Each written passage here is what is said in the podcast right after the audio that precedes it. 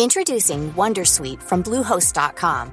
Website creation is hard, but now with Bluehost, you can answer a few simple questions about your business and get a unique WordPress website or store right away. From there, you can customize your design, colors, and content. And Bluehost automatically helps you get found in search engines like Google and Bing. From step-by-step guidance to suggested plugins, Bluehost makes WordPress wonderful for everyone. Go to bluehost.com/wondersuite.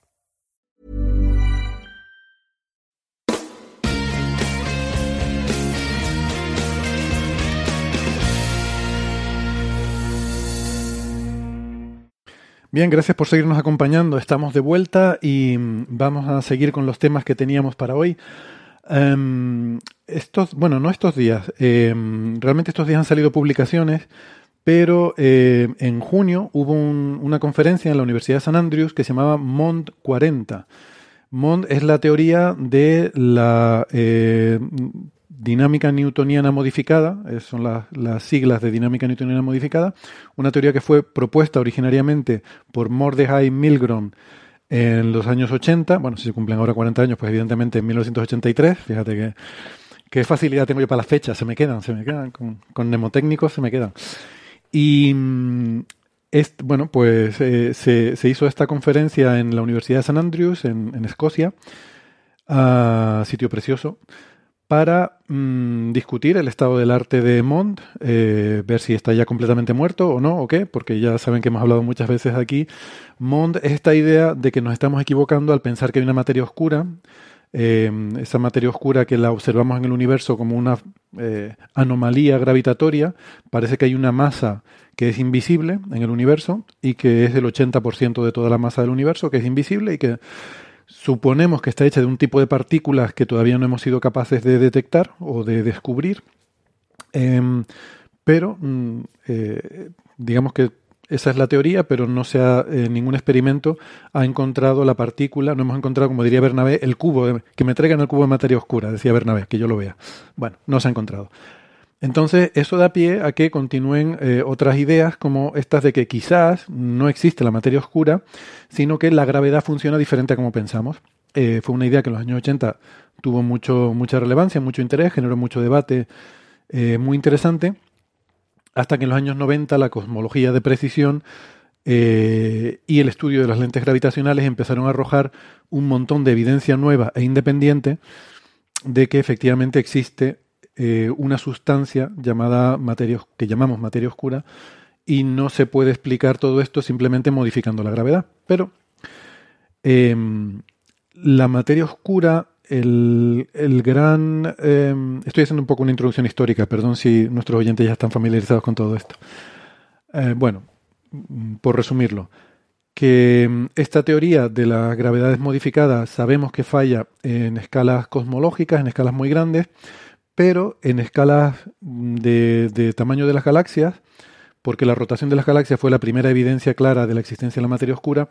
Sin embargo, estas teorías de gravedad modificada son capaces de explicar también la rotación de las galaxias. Luego no pueden explicar las otras cosas, pero explican la rotación de las galaxias y eso ha mantenido vivo un cierto debate en, la comunidad.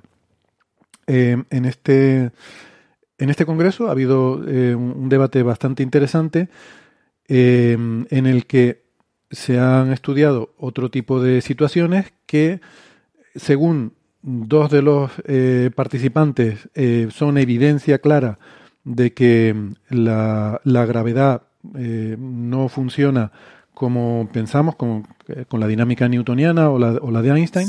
Me permites un pequeño detalle que creo que es importante y que muchas veces confundimos, ¿no?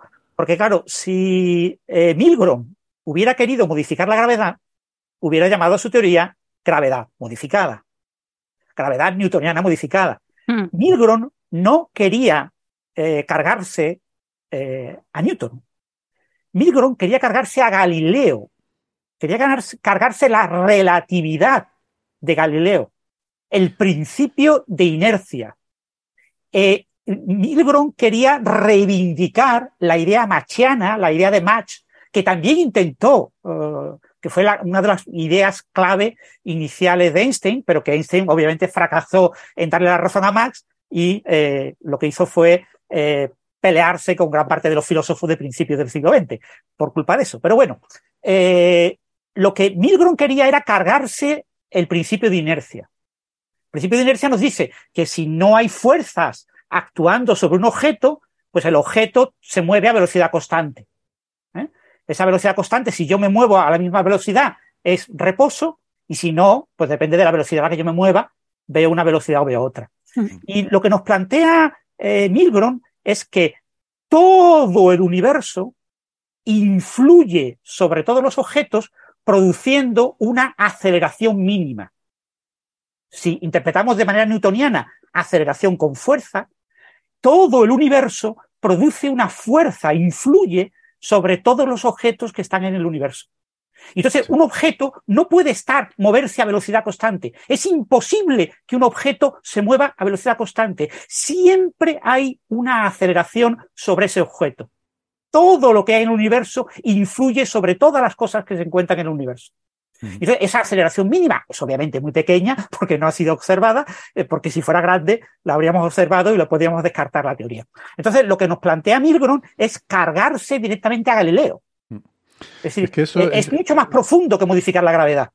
Porque esta eh, aceleración de origen cósmico que actúa, eh, muy pequeña, pero que actúa sobre todos los objetos, es algo que te altera completamente las leyes de Newton para los objetos que se mueven, que están en un lugar en el que no tienen fuerzas externas suficientes para darle una aceleración, pues necesariamente se aceleran a esa aceleración mínima. Sí, sí. Es que eso me parece muy importante explicarlo para que se entienda. Eh, a ver, quizás la forma sencilla de pensarlo sería: si Mond fuera correcto, entonces eh, nosotros sabemos que tenemos la, la, fuerza de la gravedad de Newton que nos dice que Mm, si yo eh, me voy alejando de la Tierra, la gravedad que la, Tierra ejerce sobre mí va disminuyendo en función de la distancia al cuadrado. Entonces, yo me voy alejando, cada vez hay menos gravedad, cada vez menos gravedad, disminuye mm. con el cuadrado de la distancia. Eso iría disminuyendo, disminuyendo, disminuyendo, disminuyendo, hasta un momento en el que es tan pequeña, lo que pasa que es pequeñísima, que es del, del orden de una aceleración del orden de 10 a la menos 10 metros por segundo al cuadrado. O sea, la aceleración sobre la superficie de la Tierra es 9,8 metros por segundo al cuadrado. Bueno, pues si nos alejamos tanto como para que la aceleración sea de 10 a la menos 10, nos encontramos con que ya no disminuye más. Si nos seguimos alejando más, sigue habiendo una aceleración de 10 a la menos 10 metros por segundo cada segundo. Mm, bueno, claro, una cosa tan pequeñita, tan ridícula, 10 a la menos 10 es 0,000, 10 ceros y un 1 detrás. O sea, es algo que es 100.000 millones de veces más pequeña que la gravedad que tenemos en la superficie de la Tierra. Algo tan pequeño, evidentemente, no se ha podido medir. Pero claro, las estrellas que orbitan a la galaxia en el borde de la galaxia están tan lejos del centro que ese es más o menos el tipo de aceleración que sienten. O sea, la gravedad que siente una estrella en los confines de la Vía Láctea de, de toda la galaxia, dije mal, dije el centro, pero no, es de toda la galaxia, esa estrella está sintiendo una gravedad que es más o menos de ese orden y por eso ahí tiene efecto, digamos que Mond se comporta igual que la dinámica newtoniana, salvo en ese régimen tan débil de gravedad, del, por eso funciona y, explica todo lo demás, lo explica igual que Newton y la, rotación de las galaxias la puede explicar. Entonces, ¿qué pasa? Eh, que Otro punto también importante es que cuando hablamos de curvas de rotación galáctica, eh, claro, uno, uno, piensa que una galaxia está hecha de estrellas y es falso. Una galaxia no está hecha de estrellas, una galaxia está hecha de gas y hay estrellas y hay también. Eh, entonces, lo que vemos fundamentalmente en la curva de rotación galáctica es el movimiento del gas que rodea la galaxia. ¿Qué? Perdón. Depende de la galaxia también. Hay algunas que, casi no tienen gas, sí, pero bueno. Sí, sí, hay galaxias que básicamente son mil estrellas, incluso galaxias que son menos, ¿no? Mm. Y pues eh, lo que vemos fundamentalmente en la curva de rotación galáctica es el gas que rodea a las galaxias. No vemos estrellas, ¿no? no, somos capaces de seguir el movimiento de estrellas individuales para dar una curva de rotación galáctica. Las curvas de rotación galáctica lo que nos hacen, eh, nos muestran por efecto Doppler, digamos, que ciertas regiones externas de la galaxia hay un gas, eh, gas a alta velocidad, muy caliente, es decir, con partículas que se mueven muy rápido, que se mueven en un sentido y en la dirección opuesta se mueven en sentido opuesto. ¿no? Entonces, lo que vemos en esas curvas es ese tipo de distribución. Y entonces, claro, cuando decimos que la teoría Mond, o sea, la idea, yo prefiero hablar de idea Mond más que de teoría, porque eh, no hay realmente una teoría Mond, ¿vale? Hay muchas teorías Mond. Eh, compatibles con esta idea. La, idea Mond lo que nos dice es que, eh, dada una curva de rotación galáctica, yo puedo inferir eh, la existencia de ese gas que se mueve y la distribución con diferente densidad, según el radio eh, conforme me alejo del centro de la galaxia, eh, que da lugar a esa curva que yo observo. Lo que me dice la, materia oscura es que la galaxia está dentro de una especie de esfera, una distribución más o menos esférica de materia oscura, y que es esa distribución de materia oscura, que no es completamente esférica y que tiene inhomogeneidades, la que da lugar a esa curva de rotación galáctica. ¿vale? Eh, eh, eh, digamos que esa curva aplanada está dominada por el efecto de la, del halo de materia oscura o está dominada por esta débil aceleración en una región en la mm. que fundamentalmente no hay estrellas, hay muy pocas estrellas.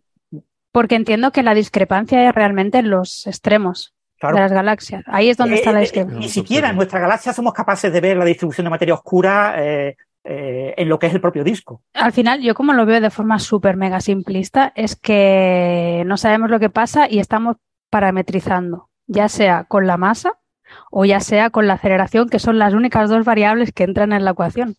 Entonces, eh, mm, hay claro, parametrizar con la una masa. curva de rotación galáctica que sea realmente plana. Es decir, la, la, que vemos de libro, ¿no? La curva canónica es una curva ideal, ¿no? Para libros de texto. En realidad, las curvas de rotación galáctica suelen tener oscilaciones, suelen tener, eh, o sea, eh, tiene una estructura complicada. Y entonces, para eh, ajustar bien esa curva de rotación galáctica, yo tengo que usar esa curva, hacer un problema inverso. Tengo que usar esa curva de rotación para inferir Claro. Cómo es la materia bariónica que según Mond produce esa curva o cómo es la eh, distribución de materia oscura que produce esa curva.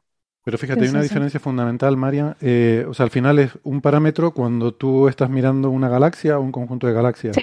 Pero hay una diferencia fundamental y es que en un caso eh, estás hablando de una ley universal, de una modificación de una ley física que tiene que estar siempre presente. En otro caso es una sustancia.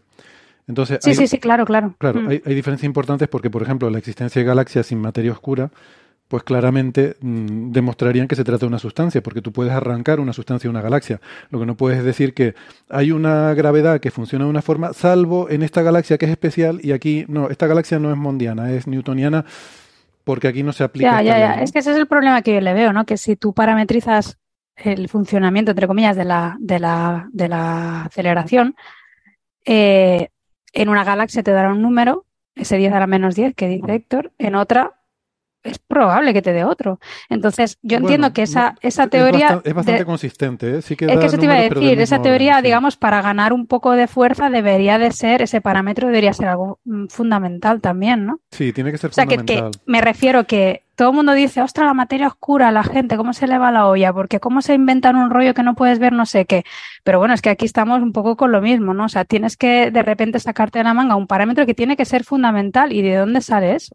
Claro, ¿de dónde sale? Es complicado. O sea, yo lo veo los dos, veo igual de, complicadas en ese sentido. y me da la sensación que, es lo que pasa siempre, que tienes una teoría, tienes una observación que no te encaja y lo primero que todos hacemos es intentar poner un parche y ir parametrizando y eso normalmente te da pistas mm. y al final acabarás llegando a una teoría.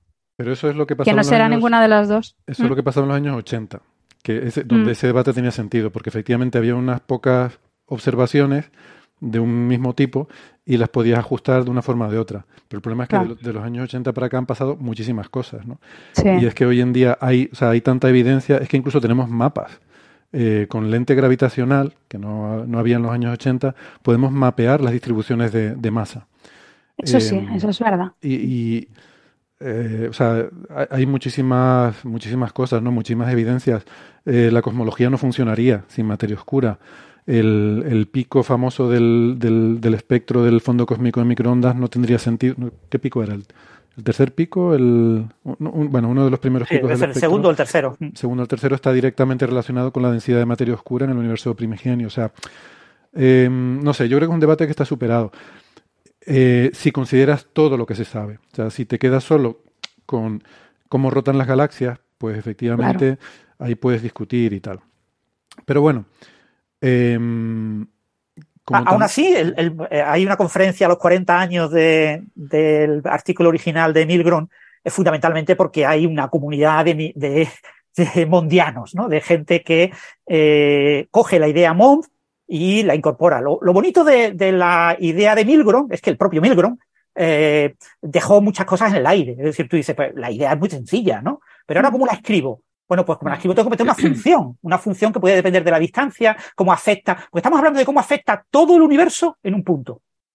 Entonces, esto se supone que este parámetro es un parámetro cosmológico y su origen, eh, el valor concreto de esta aceleración eh, mínima es de origen cosmológico primordial, ¿no? En la oscilación o antes eh, se instanció dicho valor.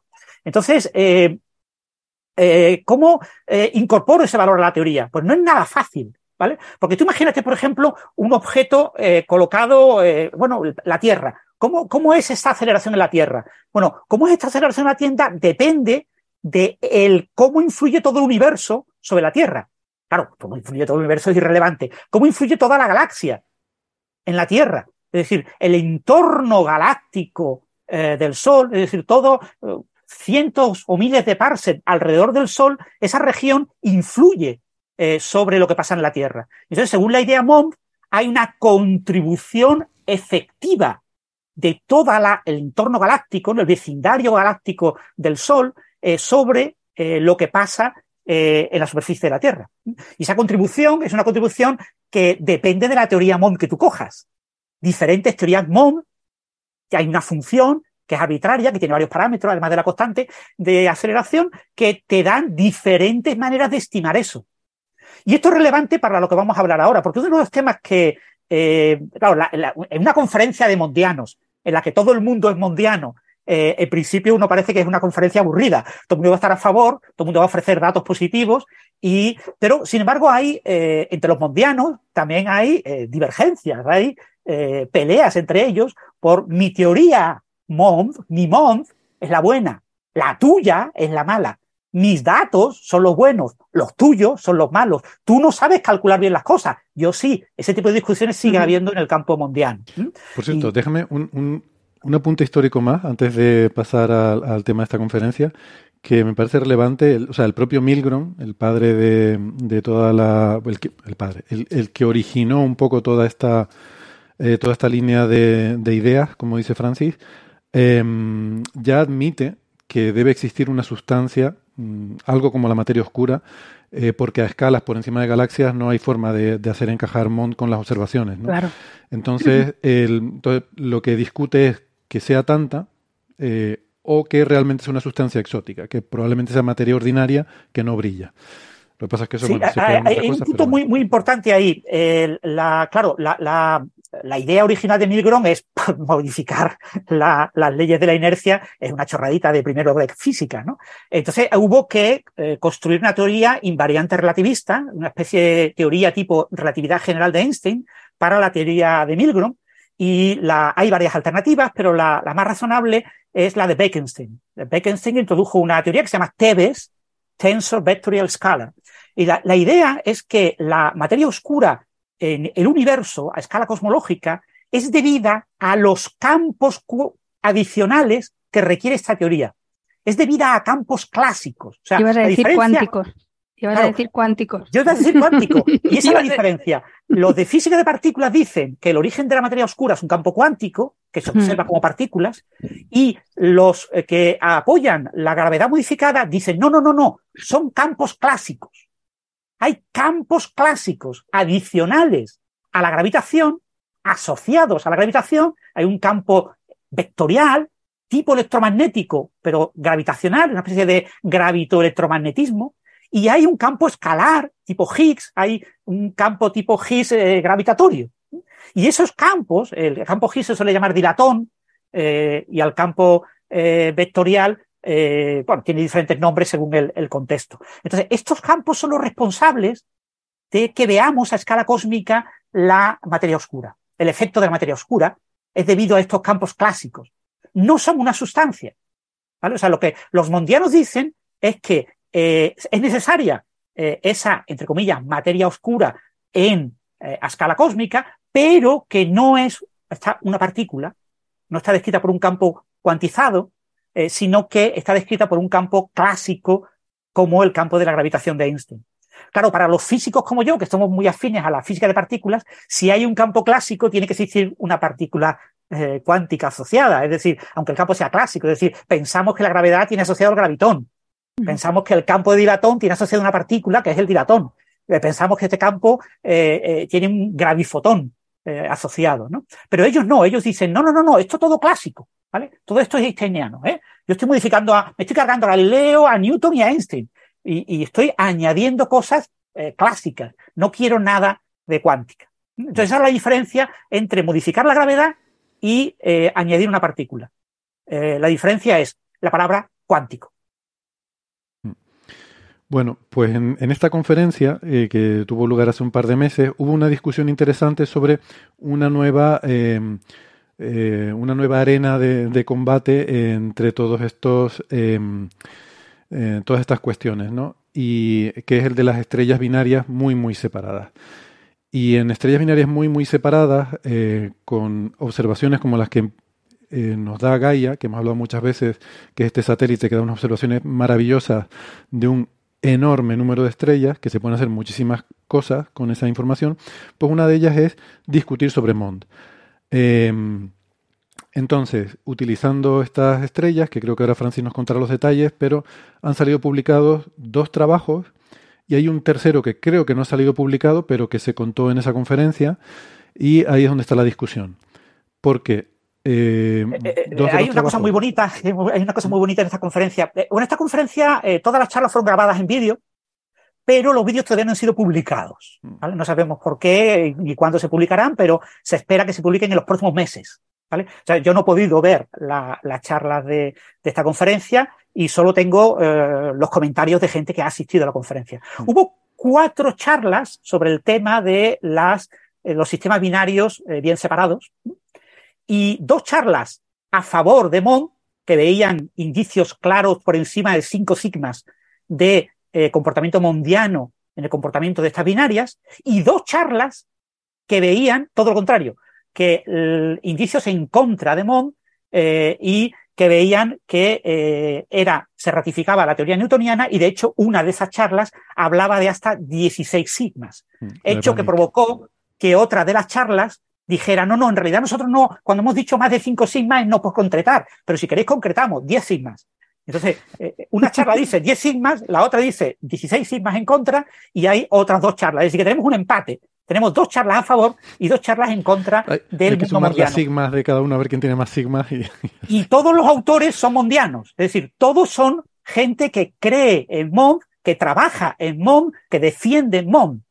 Lo que la discusión es MON aplicado a estas binarias o mm, eh, es el problema. Mm. Eh, hay, eh, de todas formas, a pesar de que no estén los vídeos de las conferencias, hay dos papers, los de los que apoyan a MOND, que no sé si están ya publicados, pero por lo menos están en el archive. Uno en, APJ, en el Astrophysical Journal, que el autor se llama Chae, son de, un solo autor, ¿vale? Uno se llama Q Hyun Chae en Astrophysical Journal y luego hay otro en Monthly Notices of the Royal Astronomical Society, que es de un autor que se llama Xavier Hernández de México. estos dos son los que, mm, dice Francis, que apoyan MOND con 5 y 6 sigmas de significancia estadística utilizando... Si Chai habla de unas 10 eh, sigmas. Luego en la, siguiente, ¿no? Y luego, eh, Francis dice que hay otros dos en contra. Yo solo he visto uno, eh, pero creo que no está publicado, por lo menos no como paper, pero hay un vídeo que lo puse en las referencias de este autor que se llama Banik. Indranil Banik. Sí. Que, bueno, hay, hay un vídeo en el que da una charla contando sus resultados, que es el que le sale evidencia en contra de Mond a 15 sigmas, utilizando estas estrellas. y después hay otro artículo, otra charla que era de Pitordis, eh, ah, Caralambos Pitordis. Eh, Pitordis también eh, tiene publicado el año pasado un artículo y también ha publicado ahora un nuevo artículo con otro coautor. Pues si, no, te importa añadirlo, al documento de las referencias para así ponerlo todo también al publicar el, el episodio. Y mm, ¿Qué iba a decir? Por cierto, Banik es un colaborador de Pavel Krupa. ¿Se acuerdan que hablamos de Pavel Krupa, este hombre que se, le fue un poco la cabeza, que, fue candidato a premio Ruido? No sé si de hecho si lo llegó a ganar, por un, artículo diciendo bastantes barbaridades sobre, sobre todo el mundo que no acepta Mond como la verdad universal. ¿no? Entonces, bueno, este es el lío que hay montado. Creo que Francis ha estado diseccionando ahí los artículos. No sé si nos quieres contar un poco la historia. Digo, es, complicado porque el, además estos artículos tienen como una, una, cierta historia, ¿no? Bueno, ¿qué son estas binarias muy separadas? ¿no? Pues son dos estrellas que eh, rotan si quieres, una alrededor de la otra u otra alrededor de la una o las dos alrededor del centro de masas, eh, y, pero que tienen una distancia entre ellas suficientemente grande. Eh, depende de qué teoría Mond uses, esta distancia es más grande o más pequeña. ¿Vale? O sea, no es algo tan trivial como decir tengo una aceleración mínima y hago el calculito, que es lo que ha dicho básicamente Héctor. Calculo la fuerza de la gravedad y muy lejos la fuerza de la gravedad, la aceleración de la gravedad será tan pequeña que estará por debajo de. No, es tan sencillo como esto. ¿eh? Porque aquí el punto clave es la contribución del entorno galáctico. Y esa contribución del entorno galáctico no está todo muy claro de cómo hay que estimarla. Es decir, lo que hay que tener muy claro es que lo que dice la teoría de Newton está súper claro, es una cosa indiscutible, Aquí no hay que aplicar a Einstein para nada, porque son dos estrellas separadas, eh, pues 2.000 unidades astronómicas, pues no hay ningún problema, o 9.000 unidades astronómicas, no hay ningún problema. Pero eh, lo que predice eh, la teoría Mond, la, la idea Mond, depende de la teoría y entonces depende de quién te lo diga. ¿Vale? O sea, lo que predice Mond depende del mondiano que te lo diga. Y esto es un punto que mucha gente olvida. Mucha gente piensa que esto está súper claro y que la teoría de Milgrom está tan clara como la teoría de Newton. Es única teoría. No, no, no. Hay una idea de Milgrom y muchas teorías prediciendo cosas distintas. Entonces tenemos que las predicciones son distintas. Entonces, eh, eh, alguien eh, que dice, bueno, cuando yo tengo dos estrellas muy alejadas, el campo gravitacional de una influye sobre la otra va cayendo con el cuadrado de la distancia, pues llegará a una cierta distancia a partir de la cual eh, la aceleración debido a la gravedad de una estrella sobre la otra será más pequeña que esa aceleración mínima. Y por lo tanto, habrá comportamiento mundiano. Es decir, el comportamiento en esa región de la segunda estrella estará eh, dominado no por la gravitación de Newton, sino por una modificación de la gravitación de Newton. Esa modificación de la gravitación de Newton incluirá efectos del entorno galáctico. Es decir, hay que tener en cuenta en qué lugar de la galaxia está. No es lo mismo que esté más cerca del centro galáctico, que esté más cerca del extremo, que esté. En general, lo que están usando estos artículos son datos de Gaia, que es un entorno, un vecindario del Sol. Son cosas relativamente cercanas. Entonces, eh, eh, no hay, no son muchos kiloparces y por lo tanto no es una región eh, en la que varíe mucho el efecto de la galaxia. Pero aún así hay diferencias en la, en la predicción. Entonces, lo que nos dicen estos autores es, ¿podemos usar los binarios observados por eh, Gaia eh, para eh, ver la diferencia que hay entre Newton y la idea Mond? Porque a priori uno diría, pues sí. Porque fíjate que en la escala galáctica, cuando hablamos de curva de gravitación galáctica, yo tengo que comparar Mond con una predicción de la materia oscura. Pero claro, en dos estrellas que están separadas, pongamos 5.000 unidades astronómicas, la unidad astronómica la distancia entre la Tierra y el Sol, pues la distancia es tan pequeña que el efecto de la materia oscura es cero. Es absolutamente despreciable. Es decir, es un entorno, una binaria bien separada, un entorno en el que yo puedo probar, estudiar la idea Mond, eh, olvidándome de la materia oscura. Ahí la materia oscura no influye en nada. Entonces yo comparo directamente Newton eh, con eh, la predicción mondiana. Entonces lo que se observa depende fundamentalmente de la teoría con la que yo prediga. Pero, lo que pero Francis, perdona que te interrumpa una cosa. O sea, yo entiendo que todo esto parte de la premisa de que tú observas la, entiendo las posiciones en la órbita de las dos estrellas, ¿no? Con bastante precisión, que es lo que te da, está dando Gaia, ¿no? Eh, y tú aplicas la teoría newtoniana y en principio, si tú quieres probar una de las teorías Mond, lo primero que tienes que ver es que Newton no te lo explica, esas órbitas. ¿Ese es el caso? Más o menos. O sea, aquí tenemos varias. ¿Qué quiere decir? Newton es capaz de. Newton.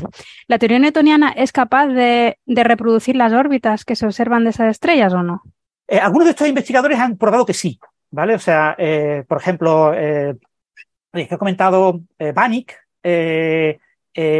incluso Chae también tiene un cálculo eh, cuando el sistema binario es suficientemente cercano, el comportamiento observado se describe perfectamente con Newton. Es solo cuando superas un cierto umbral de distancia, cuando empiezas a ver divergencias. Cuando la distancia entre las dos estrellas de la binaria es suficientemente grande, resulta que ves un comportamiento que no coincide con lo que predice Newton, sino que es un poquito por encima la, aceleración que se observa. Eh, aquí eh, eh, vamos, a entrar en detalles porque si no, no se entiende mm. bien.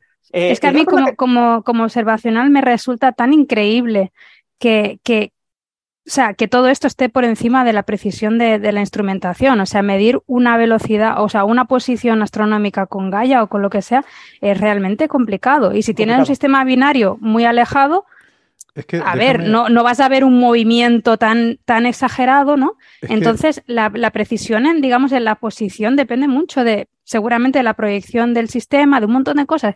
Y, y, decir, es que esto necesita una corrección súper mega fina, es que tienes que tener unas, unos errores instrumentales y una precisión en tu medida tan, tan brutal que a mí me resulta muy, muy difícil. Entonces, me, por eso te lo preguntaba. O sea, ¿realmente hay evidencias de que en estos sistemas binarios alejados no puedas hacer un cálculo de órbitas con, con la teoría newtoniana? déjame, decir una, eh, Dentro de los errores de, de, eh, las medidas, claro. Estamos hablando de binarias muy alejadas. Tienen que estar muy alejadas para que pueda tener efecto Mond. Están tan alejadas que sus órbitas son de cientos de años.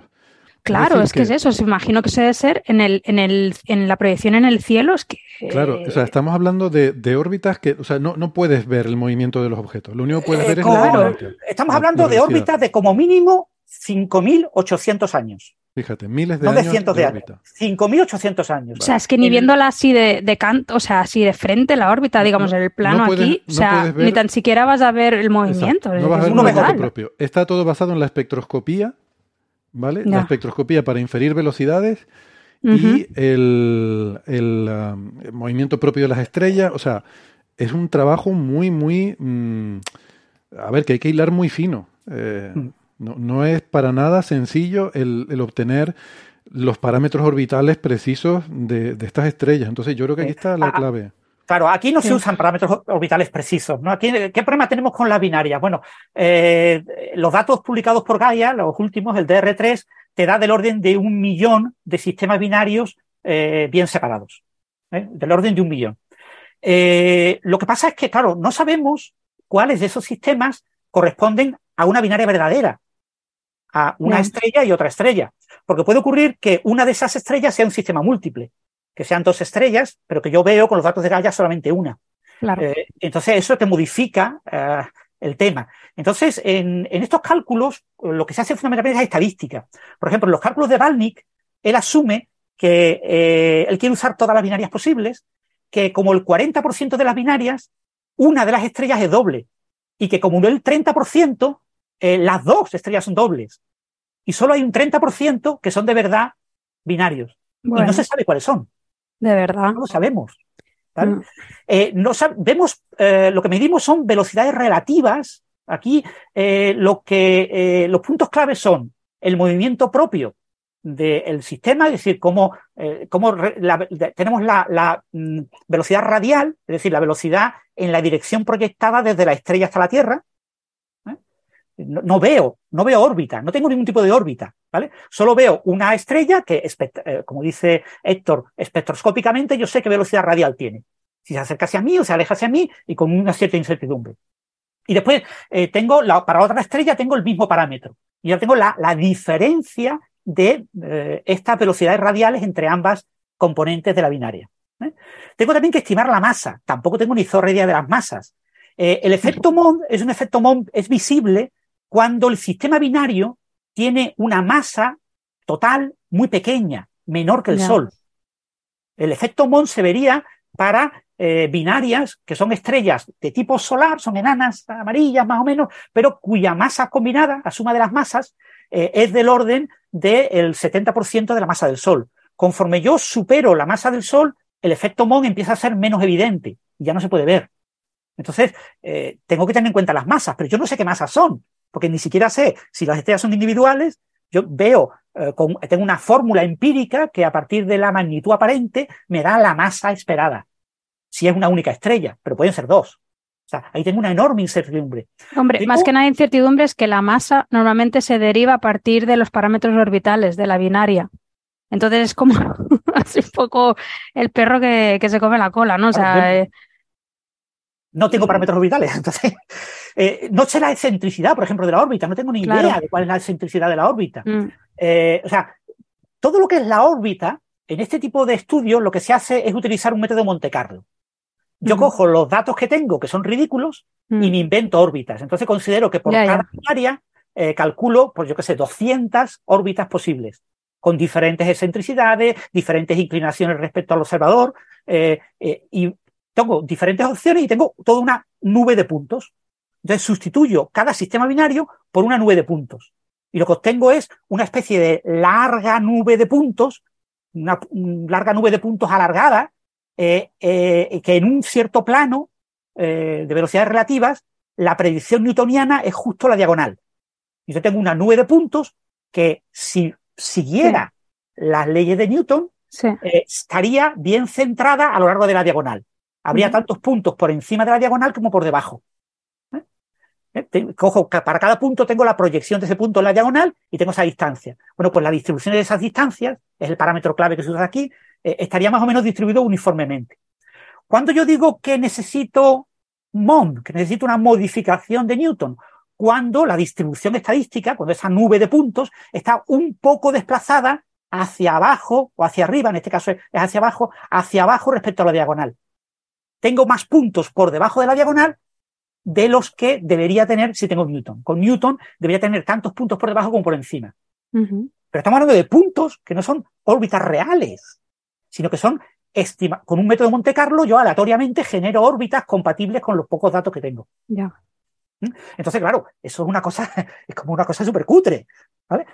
Pero aún así, eh, lo que predice la teoría Mond es que cuando el sistema está suficientemente separado, eh, habrá una tendencia de esta gran nube de puntos a estar por debajo de, digamos, ligeramente por debajo, su centroide, eh, respecto a la diagonal que predice Newton. Entonces, esta distancia es muy pequeña. La teoría mondiana que se está aquí aplicando en este tipo de simulaciones fundamentalmente se reduce a cambiar la constante de gravitación universal de Einstein, de Newton. Si lo que se hace en lugar de tomar la constante de gravitación de Newton, se toma esa constante multiplicada por 1,37, con 1.30, con 1.40, depende de, la teoría Mond que tú quieras. ¿vale? La idea Mond te dice que tiene que ser un valor corregido hacia arriba de la constante de gravitación universal. Y por el resto ya puedes usar una teoría de Newton. O sea que tu corrección no es cambiar toda la dinámica, sino solamente cambiar la constante de gravitación universal. es lo, que se usa. Y, ya os digo, en esto estamos tomando mm, con poquísima información, estamos generando de manera completamente asumiendo modelos eh, estocásticos razonables sobre cómo se distribuyen los parámetros, nubes de puntos y trato de ver si esas nubes corresponden o no. ¿De qué es lo que han hecho algunos de estos autores? Es que depende del autor cada autor ha utilizado técnicas diferentes, porque aquí el punto clave en este, en este tipo de artículos, y por eso está la, la, tensión, por eso ha habido una discusión entre los propios mondianos, ¿no? Yo lo hago mejor que tú, no, yo lo hago mejor. Yo, es que aquí hay muchas cosas que hay que, son decisiones que hay que tomar de manera razonada. La primera decisión es decidir qué binarias tomo. yo tomo todas. Bueno, pues si tomo todas, eh, lo que nos dicen los datos es que si tú tomas todas las binarias, eh, todo es compatible con Newton. Todo se distribuye perfectamente arriba y abajo de esa diagonal. Entonces, eh, no hay que tomarlas todas. Hay que tomar algunas, las adecuadas, para que yo vea el efecto. Fijaros que aquí hay un sesgo de selección. Lo que estos artículos proponen es una descripción en varias páginas muy detallada de cómo eligen qué binarias sí y qué binarias no. Y cada artículo utiliza diferentes maneras de elegir. ¿eh? Porque si tú no eliges bien, no te sale, te sale que todo cumple Newton. Para ver el efecto, que es un efecto relativamente pequeño, eh, necesitas seleccionar de forma adecuada las binarias. Entonces, eh, pues puedes tomar decisiones pues de las que tú crees que tienen un menor error en excentricidad, las que tienen un menor error en el parámetro, eh, en la velocidad radial medida, las que tienen una mayor distancia, eh, etcétera. O sea, hay diferentes criterios y tú vas seleccionando. Entonces, algunos de estos artículos discuten, por ejemplo, los de Hernández, por ejemplo, optan por un, un sesgo terrible. Es decir, yo quiero ser súper exacto. Yo quiero de verdad usar una binaria FETEN. La binaria bien separada, perfecta. Así que solamente puedo utilizar unas mil.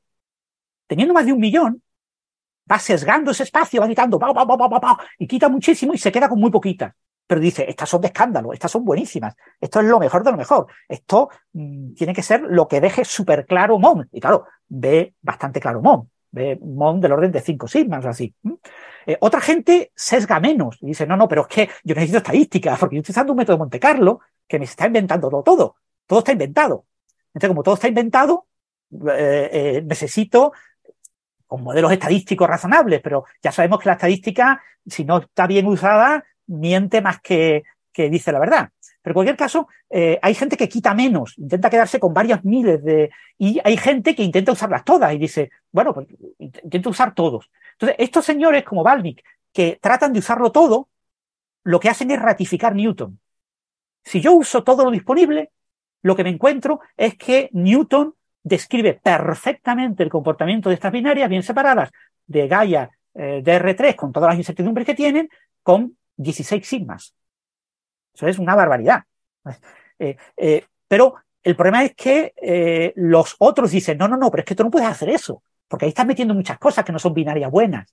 Estás tú tratando como binarias cosas que están muy alejadas de ser binarias. Entonces, eh, tú tienes que sesgar ese estado. Entonces, dependiendo de cómo tú sesgues, obtienes eh, un resultado o obtienes otro. Entonces, ya os digo, dependiendo de la teoría MOND que tú uses para predecir lo que predice MOND, tú te acercas a los datos que observas. Porque ya algún artículo incluso dice que puede hasta discernir entre teorías MOND. Porque eh, cuando usas una cierta teoría, la que más me gusta, pues resulta que no te da que resulta que eh, los datos que yo veo se desvían de la predicción newtoniana, pero no se ajustan a lo que predice mi teoría, la teoría que a mí me gusta. Y digo, mm, esto no puede ser verdad, esto hay que arreglarlo, esto hay que buscar otra teoría MOND. Ya te buscas otra y dices, uy, esta sí, estaba, estaba bien, estaba perfecto. Entonces, ¿qué pasa? Pues que en algunos artículos no ven el efecto F, el efecto efectivo del efecto de la galaxia, no ven ese efecto y dicen, bueno, es que mis datos me dicen que las binarias se explican sin ese efecto. Es que ese efecto es un efecto mondiano. No, no, no, no es un efecto mondiano. Depende de la teoría. La teoría me puede poner ese efecto muy alto o muy bajo. Entonces, como yo tengo juego para cambiar la teoría como yo quiera, pues yo predigo que yo estoy validando teorías MON que no tienen este efecto. Otros te dicen, pero eso no lo puedes hacer, porque los mondianos hemos ya asumido que ese efecto existe. Entonces lo que tú estás haciendo está mal. Y eso genera discusión. Dicen que la discusión fue muy acalorada, pero fue eh, amable, eh, agradable y que todo el mundo aceptaba los argumentos de los demás y que al final de esta conferencia todo el mundo se puso de acuerdo en que iban a trabajar juntos y iban a compartir eh, sus sesgos con objeto de llegar a, un consenso sobre cómo hay que sesgar las cosas para que salgan bien. Pero lo que tenemos que tener claro es que esto es un análisis muy, muy estadístico en el que se toman una infinidad de decisiones completamente arbitrarias y que cualquiera de esas decisiones es discutible. Es decir, cuando yo te tú dices, bueno, pues yo quiero, eh, para evitar el error en las velocidades radiales, voy a considerar las binarias que estén más cerca del Sol que 200 parsecs. Y las que estén más lejos ya no las considero, porque el error que tienen en velocidades radiales es demasiado grande y me podría falsear mis datos. Pues te llega otro y te dice, no, pero ¿por qué haces eso? ¿Por qué has elegido 200? ¿Por qué no eliges 300? Es que elijo 200 porque con 200 me sale pero si pongo 300 ya no me sale. Suena bastante mal, Francis, la verdad. O sea, te quiero decir, este tipo de cosas están ahí entre líneas en los artículos. Son artículos muy detallados que discuten muchísimo el tema de cómo selecciona las cosas, ¿no? Cuando un mm. artículo dedica más tiempo a discutir cómo sesga sus resultados que a discutir los propios resultados, porque al final los resultados es muy sencillo. Tengo una nube de puntos y tengo una raya. Si están por debajo de la raya, maravilloso, me ha salido bien. Y ahora y entonces lo que, lo que estos artículos ven, mm. por ejemplo, algunos artículos lo que hacen es eh, eh, comprobar que las eh, binarias que están muy cercas, que están próximas, las dos estrellas, dentro de una, mm, por encima de una cierta distancia mínima. dos, pongamos 200 unidades astronómicas. Voy a mirar las que están, o hay gente que usa 2000, ¿eh? 2000 unidades astronómicas. Voy a mirar la, de 2000 unidades astronómicas hasta infinito, hasta lo que más lejos que me permita Gaia. ¿eh? Eh, eso sí, en un entorno con una distancia máxima para evitar que el error en velocidad radial sea más grande. Bueno, pues lo que se observa es que para la parte baja sí cumple, para la, región en la que estas eh, dos estrellas están más próximas, sí cumple con Newton, pero conforme me alejo, en la parte más alejada, entonces ya no cumple ya veo una desviación. Yo digo, esa desviación es mondiana. O sea, la, clave es que estos estudios, cuando ven desviación mondiana, ven desviación en el marco de la idea mundiana. Y ahora hay que ajustar con una teoría mundiana. Y la teoría con la que se ajusta ese dato muchas veces difiere de un artículo a otro. Entonces pero estos señores son expertos y conocen todas las teorías. ¿Por qué no me mm, ponen una figura en la que me la comparen todas? pues hay un par de artículos que mencionan el, haber considerado otras teorías, pero la mayoría pasa. Te dicen, no, no, yo soy mondiano y para este artículo defiendo esta teoría mondiana. Y fijaros que los datos validan que es la teoría correcta. Pero el otro te dice, no, no, pero es que yo, en mi otro artículo, con los mismos datos de Gaia, porque los datos originales son de Gaia, son los mismos, pero analizados y seleccionados de forma distinta, yo tengo otro resultado distinto que digo que también es compatible con MON, pero con otra teoría. Y claro, cuando yo, que no tengo ni zorra idea de MON y que no soy mondiano y que me importa un comino la teoría, leo estos artículos, estos diferentes artículos, yo me he leído como siete artículos de los últimos años sobre este tema y, hay más. ¿eh? ¿eh? y lo que ves, cuando los comparas todos, es que cada uno está haciendo las cosas para que le salga, para que le salga lo que quiere. O sea, es lo que tú ves entre líneas. Pero ellos están diciendo, no, no, no, no, pero eso no lo estamos haciendo. Nosotros estamos seleccionando, ¿vale? El otro utilizaba estrellas tales. No, esas no las vamos a usar. Queremos estrellas. Sobre todo, aquí el punto clave es eso. Tienen que ser binarias en las que las dos masas sean claramente por debajo del Sol, de la masa del Sol. Es decir, eh, que sean eh, el 50% y el 30% de la masa del Sol, o el 30 y el 30, cosas así. Cuando son del orden del Sol y el Sol, ya tenemos problemas y ya no funciona el asunto. ¿Y por qué no funciona? Pues dicen por el efecto de la galaxia. ¿Vale? Pues si tú haces la cuenta de servilleta, sí te funcionaría. Pero mm, la cuenta de servilleta no sirve. Hay que tener en cuenta esa contribución galáctica que no es fácil de estimar. Eh, eh, entonces dicen que la causa es esa contribución. Entonces estamos aquí en un asunto en el que eh, hay discusión en el propio campo mundial. Es decir, los propios mundianos están discutiendo entre ellos sobre cuál es la mejor manera de hacer esto. Entonces ahora mismo no se puede decir ni que sí ni que no.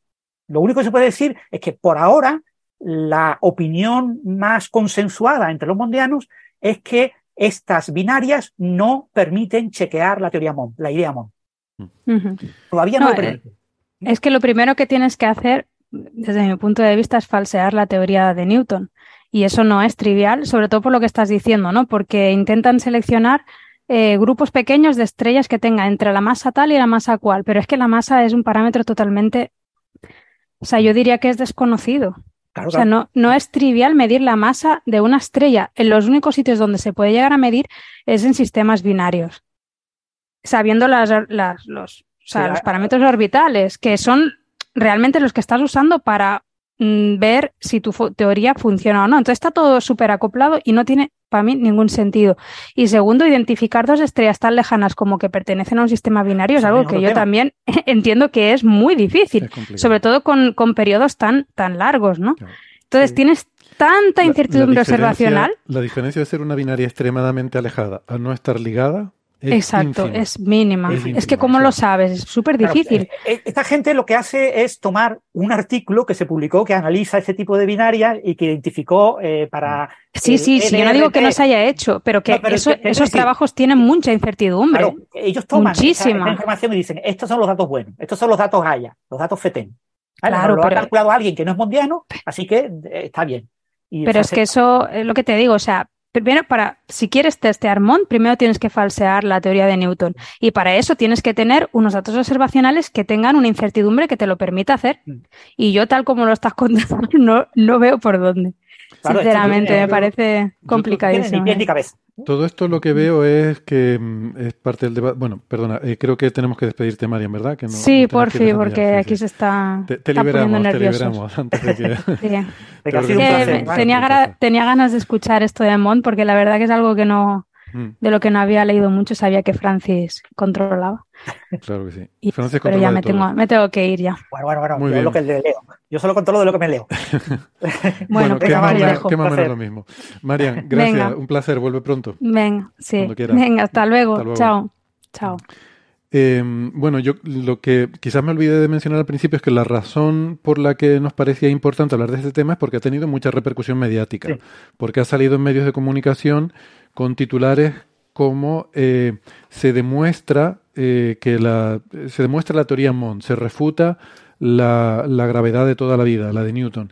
Y es, esto para mí es el problema. O sea, yo todo esto que estamos hablando me parece que es parte del debate científico normal. O sea, esto me, parece a mí estupendo, que esta gente coja datos de Gaia, les den vueltas para arriba, para abajo, que hagan lo que quieran con ellos, que discutan en sus conferencias. Eso es lo que es la ciencia. Hasta ahí está todo perfecto. Yo veo dos problemas. Uno, de falta de, iba a decir honestidad, pero quizás más bien de rigor del investigador, eh, en este caso de eh, Chae, eh, que creo que es el que hace una nota de prensa haciendo estas afirmaciones de que él ha demostrado Mond, lo cual es mm, incierto. Tú no has demostrado Mond, tú has aportado un trabajo interesante para la literatura científica que quizás puede ser un apoyo a la teoría de Mond, un trabajo mm, que apoya eh, las, las, ideas de Mond, pero tú no has demostrado Mond. Es decir, tú no has puesto unas pruebas suficientemente contundentes como para convencer a la comunidad de que Mond es la teoría correcta. Por tanto, no digas eso en una nota de prensa porque estás engañando al público. Es una cosa que me molesta mucho con los investigadores. Hay que ser más honesto y más humilde con nuestro trabajo. Mm. ¿Qué pasa? Que si eres muy humilde, pues a lo mejor tu trabajo no tiene tanta repercusión como debería tener. Bueno, pues oye, pues a lo mejor habrá que asumirlo, ¿no? Y por otra parte, también hay mal periodismo, que vemos mucho en estos tiempos en los que el sensacionalismo hace que digan, uy, qué bien, aquí me sale una nota de prensa de una universidad de primer nivel diciendo una cosa que es maravillosa porque es súper revolucionaria. Pues yo no voy a contrastar esto, no voy a preguntarle a nadie, no vaya a hacer que me digan que no es así, sino que lo voy a publicar tal cual. Y total no es culpa mía, lo ha dicho una universidad prestigiosa y un investigador. Entonces, está todo mal. O sea, este señor ha hecho un buen trabajo, perfecto. Lo va a publicar en Astrophysical Journal, perfecto. Hay un debate montado en la comunidad, se está discutiendo, perfecto. Una conferencia en San Andrews, todo eso está genial. No engañemos al público, es lo que me molesta. Mm, esto está demasiado dependiente de detalles muy finos como para que tú puedas afirmar contundentemente que has demostrado un Mond, que has refutado a Newton, que has refutado a Einstein, o que has... No, no. A lo mejor dentro de 10 años se demuestra que sí, que esto era como tú estás diciendo, doctor Chae. Puede ser, pero a día de hoy no. A día de hoy esto no pasa de ser, el titular tendría que ser un trabajo con binarias alejadas, eh, aporta mm, apoyo a las teorías de gravedad modificada, algo así. Y ya me parece, ya me parece un titular bastante, bastante, eh, no sé, un poco sensacionalista incluso, ¿no? Eh, creo que habría que ser más cauto también. Pero no lo sé, es un poco el signo de los tiempos, ¿no? Nos encontramos con eso, con investigadores que mm, venden demasiado su propio trabajo y con medios de comunicación que generan una imagen errónea al público, mm, pues vendiéndoles humo, básicamente. O sea, una cosa eh, vendiendo como una revolución en física, yo, yo, me imagino, la gente se tiene que dar cuenta, o sea, la gente se tiene que dar cuenta que cada dos semanas mm, les aparece una noticia de que se ha revolucionado completamente la física y ya todo lo anterior estaba mal. O sea, yo imagino que alguien ahora mismo le dice, Newton estaba equivocado y te dirán otra vez, pero no lo estaba ya el mes pasado y el anterior y el año pasado y todo el tiempo continuamente, ¿no? Entonces, ¿qué pasa con eso? No sé. Sí, ese es el asunto. esto se sale un poco de madre y en redes sociales nos piden muchas veces que comentemos este tipo de temas. A mí este tipo de temas, leer de esto me gusta poco porque eh, es muy aburrido. porque no puedes leer un único artículo. Si tú te lees un único artículo tienes una visión extremadamente sesgada de la realidad. Tienes que leer eh, todo el, el, contexto de artículos de gente que está compitiendo entre ellos por lograr eh, posicionarse, ¿no? Y, entonces, en, pero bueno, también puedes leer blogs del famoso mondiano Stacy McGowan, su blog, eh, tuvo una entrada dedicada a esta conferencia, a, los 40, y, y, en esta conferencia comentaba que lo que más le, digamos, lo, lo que más eh, lo que más eco generó de la conferencia fueron esta, esta discusión entre esas cuatro charlas, ¿no? Mm. Y, él comentaba que había sido una discusión muy, muy buena en el sentido de que había sido muy enriquecedora, pero que en su opinión, y él es un experto en MON aplicado a galaxias, es decir, es de las personas que cree que en las galaxias MON es la descripción correcta y que observacionalmente eh, es lo que Vera Rubin eh, creía, porque él es un eh, estudiante de Vera Rubin, y la razón por la cual Vera Rubin no recibió el premio Nobel, ¿no? Fundamentalmente porque Vera Rubin defendía las mismas ideas que, que estos mundianos, que que en realidad eh, las curvas de rotación galáctica lo que se cargan es a Galileo. ¿eh? O sea, no es eh, nada relacionado con la materia oscura. La materia oscura no existe. ¿no? lo que nos estamos cargando son las leyes físicas básicas de la inercia. Pero en aquella época, insisto, era legítimo pensar eso. O sea, que ver a Rubin pensar aquello en aquella época es perfectamente normal y además, a ver, seamos francos, si yo también descubro esas curvas de rotación y yo me encantaría poderme cargar la gravedad como la conocemos y, y, ser eh, la puerta hacia una nueva teoría de la gravedad, ¿no? Eh, sería maravilloso. Entiendo que, que le apeteciera y que le resultara atractivo, eh, que le resultara atractiva esa idea y a veces corremos el riesgo de dejarnos seducir por las ideas que nos resultan atractivas, ¿no? Y, el problema es que si ya tienes el Nobel, nadie le preocupa que tú digas eso, pero sin tener el Nobel, la gente que te tiene que nominar para el Nobel se echa para atrás. Mm. Cuando dices, no vamos a darle el Nobel a alguien eh, por descubrir la materia oscura y que llegue a, la conferencia Nobel ahí en Suecia delante del rey diciendo que no, que es que la materia oscura no, existe. Eh, eh, me la han dado el premio Nobel de manera equivocada. Se han equivocado al darme el premio Nobel por la materia oscura. Es por mm, supuestamente corregir a Galileo eh, no le dan un premio Nobel. Tiene que ser o corrijas a Galileo o no lo corriges, pero supuestamente no sirve. Entonces, esa es una de las razones, el argumento que esta gente, por lo menos este Simas Goff, que fue estudiante de, de Vera Rubin, es el argumento que él plantea como más razonable de por qué no le dieron a ella el Nobel, ¿no? Mm. Y entonces, este es el, Sería injusto, la verdad, si fuera eso. Eh, suena un poco argumento de resentido de Mago. Puede ser, puede ser. No sé, también hay quien habla de machismo. En estas conferencias de, mondianos en las que eh, solo están invitados y solo asisten personas que están a favor de la teoría, eh, sigue habiendo discusión. Entonces eso es lo que yo creo más interesante de este caso concreto, que volveremos a hablar de ellos, porque el tema este de las binarias va a dar mucho, mucho que hablar en los próximos años. Yo creo que es el nuevo, el nuevo frente, ahora es el nuevo frente de batalla ¿no? de, de, Mon. ¿Perdón? No, digo que, que, parece que es el nuevo frente de batalla de Mon, ¿no? Eh, no, te quiero decir, eh, es, eh, lo más interesante es eso, es porque es independiente de la materia oscura. Entonces, los experimentos que se han propuesto, los test de MON que se han propuesto a escala del sistema solar, son prácticamente utópicos, ¿no? O sea, rayan la utopía, son eh, medidas de una precisión eh, tan exquisita en un cierto lugar del sistema solar muy concreto, porque ahí las combinan adecuadamente las fuerzas gravitatorias de todos los planetas y del Sol y coincide exactamente, y entonces en ese momento, en tal momento del año, hay que medir exactamente tal cosa, es una cosa mm, prácticamente imposible. Entonces, esto es lo más próximo a probar en la competencia Newton-Mond eh, cuál de los dos tiene razón eh, de manera razonable, pero se necesita sobre todo eh, un conocimiento muy detallado de estos sistemas binarios. Entonces, lo que necesitamos probablemente el frente en los próximos años venga de elegir dos o tres sistemas binarios muy concretos, espléndidamente maravillosos, perfectamente caracterizados, por ejemplo, con el James Webb, que son sistemas binarios que permitan un test muy concreto como, el, equivalente al perihelio de mercurio, pero para mm. Eso es. es decir, un sistema único. Justo te Porque este tipo de estudios, eh, incluso cuando usa solamente 150 sistemas binarios, realmente estás seguro de lo que tú dices, que es que estos son binarias perfectas, es verdad, y no puedes estar seguro, no porque No, estás seguro. Sí, esa iba a ser mi pregunta, que a lo mejor más que hacer mucha estadística, habría que centrarse en uno, o unos pocos, como dices tú, que diga, bueno, este lo conozco todo por por lo que sea, porque está muy estudiado, porque se da alguna serendipia que haga que sea mm, conocido algo y eso te permita realmente atornillar bien todos los parámetros y decir, bueno, a ver si aquí soy capaz de... Sí, el perihelio y mercurio, ¿no? Me gusta mucho, es una muy buena analogía. Bueno. Y eso es lo que yo creo que va a ocurrir en los próximos años, pero claro, hasta que se descubra eh, que probablemente se por serendipia, como tú comentas, ¿no? Eh, ¿Cuál es el bueno? Pues tardará un tiempo. Y ya veremos, y, por supuesto, si está a favor de Mon, nos enteraremos todos y será maravilloso. Si está en contra de Mon y, ratifica Newton, se dirá, no, este no es el bueno, ¿vale? Este no sirve, Este no sirve. Eh, habrá que buscar otro. Y habrá que buscar otro.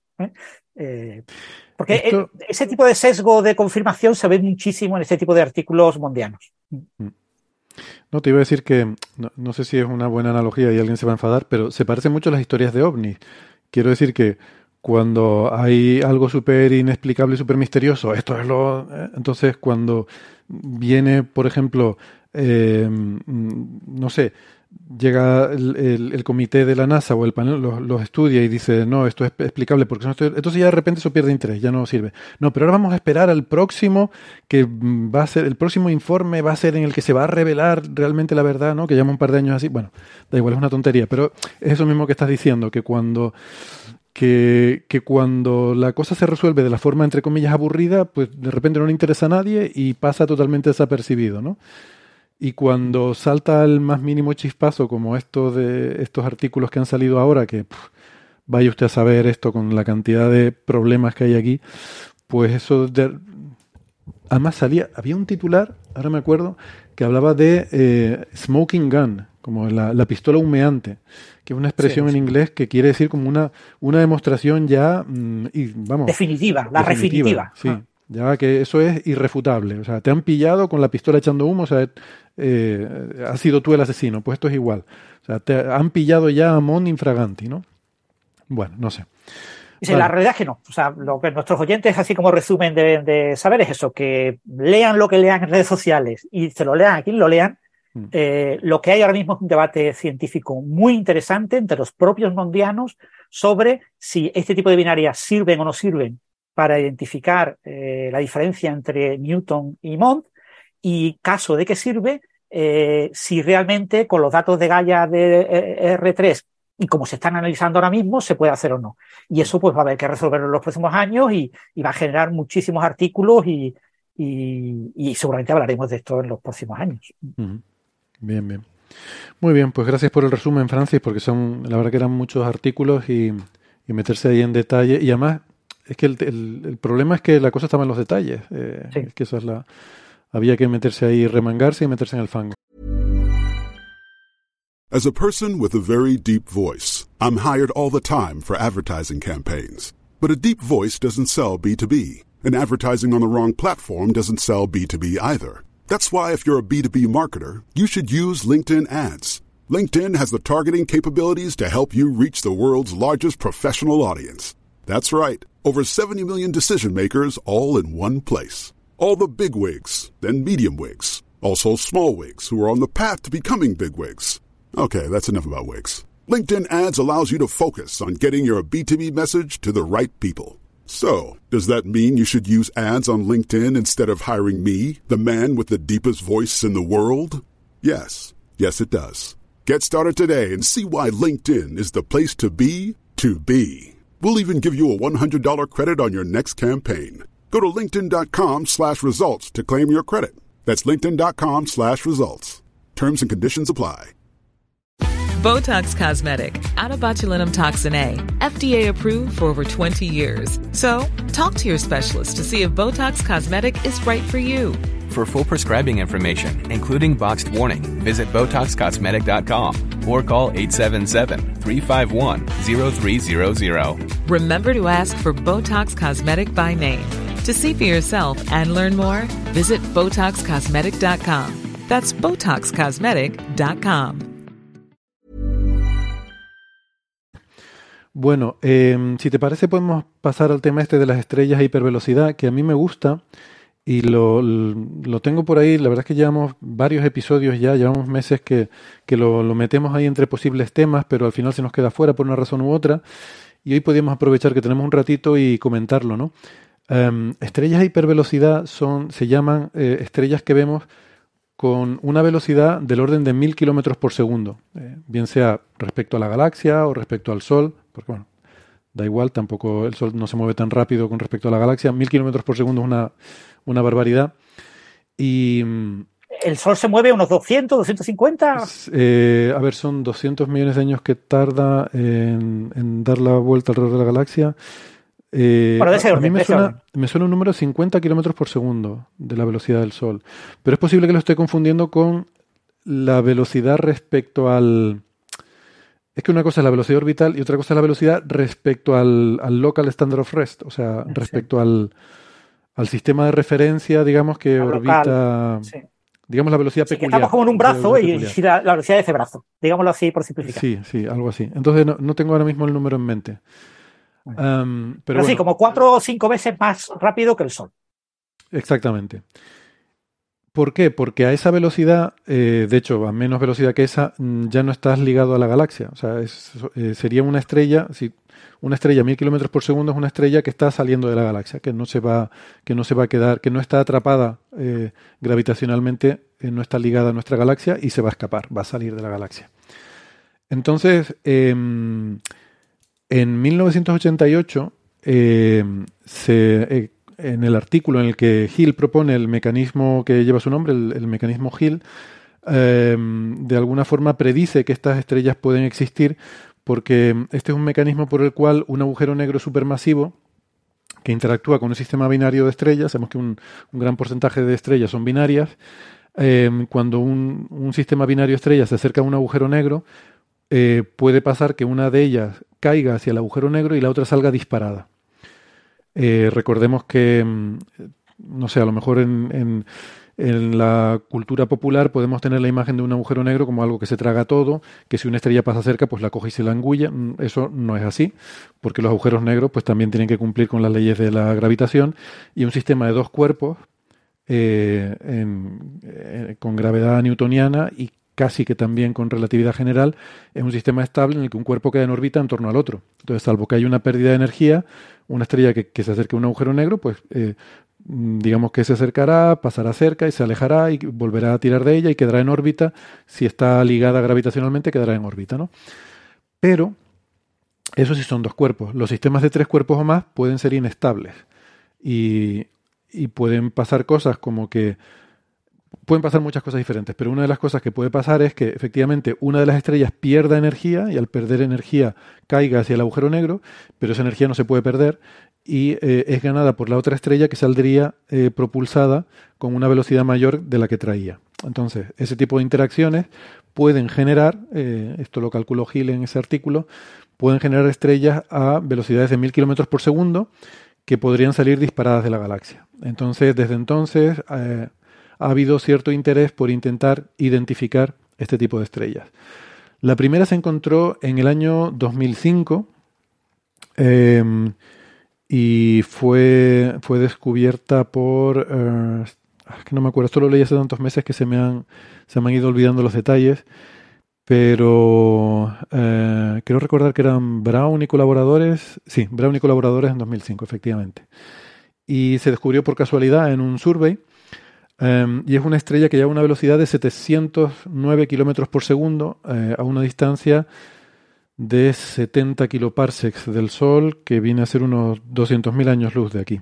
Eh, entonces, pero una estrella muy, muy brillante, que al ser tan brillante se pueden ver muy lejos, ¿no? Eh, en, digamos, en, los confines más alejados de, la galaxia.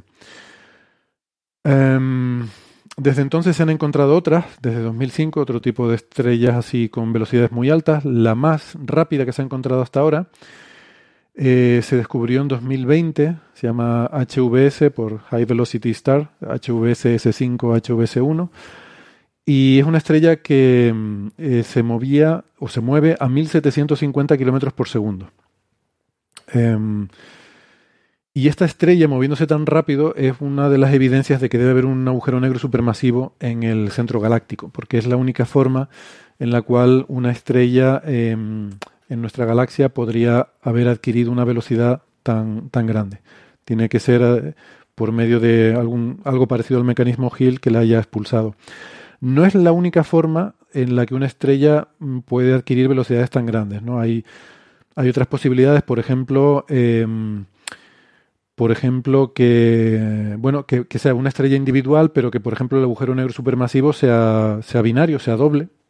Eso es una cosa que no está descartada, que en el centro de nuestra galaxia, además del Sagitario a estrella, pueda existir otros agujeros negros también muy grandes, eh, supermasivos incluso, que estuvieran allí conviviendo eh, con el, el, que entendemos por el agujero negro supermasivo del centro de la galaxia.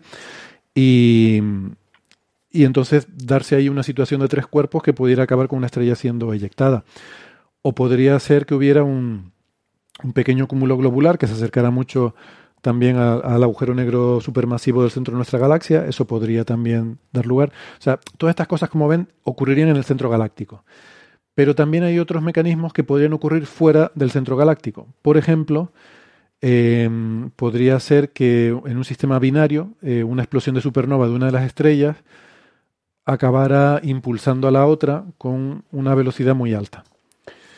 O podrían darse interacciones de marea con las galaxias em, vecinas de la Vía Láctea, sobre todo con la Gran Nube de Magallanes o con la galaxia enana de Sagitario, que son eh, pequeñas galaxias, galaxias enanas que están en interacción, eh, en interacción de marea con nuestra, con la Vía Láctea. Y bueno, en fin, hay toda, toda esa casuística, ¿no? Y quizás incluso otras formas que a lo mejor ahora no conocemos. Sí, quizás para los oyentes has comentado lo de la estrella esta que se, la primera que has comentado, ¿no? la que mm. se movía a 1500, creo que no, 700, 700, La primera a 700, sí, fue la, que, la primera que, está como a 71 kiloparsecs. Mm. El, para hacer una idea, el Sol del centro galáctico está como a ocho y medio. O sea que está como nueve veces más lejos que la distancia del Sol al centro galáctico. ¿no?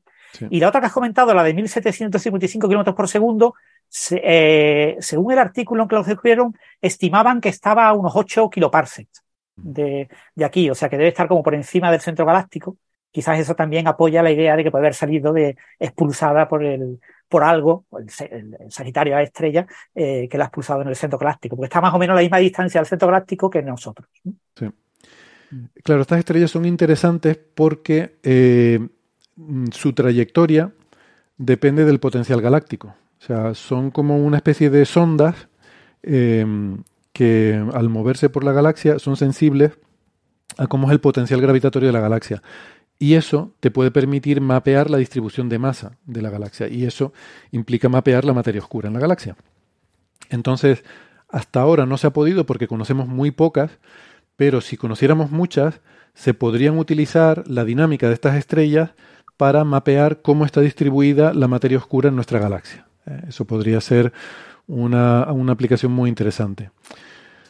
Em, y eso quizás hay que destacarlo, ¿no? Hay que destacar al, a los oyentes que no tenemos ni zorra idea de cómo se distribuye la materia oscura en nuestra propia galaxia, ¿no? O sea, el lugar más cercano y donde mejor podemos ver la materia oscura, que es en nuestra propia galaxia, es un lugar en el que, por desgracia, como estamos dentro, si estuviéramos fuera, quizás podríamos ver eh, fenómenos que nos permitieran mapear eh, bien esa materia oscura, pero mm, como estamos dentro no podemos verlo. Entonces no sabemos ni cómo se distribuye la materia oscura desde donde está el Sol hasta el centro galáctico, ni cómo se distribuye mm, más allá, salvo quizás ya con galaxias satélites, pero eso eh, es complicado. El, poder chequear la existencia de materia oscura en nuestra propia galaxia por estar nosotros dentro de ella.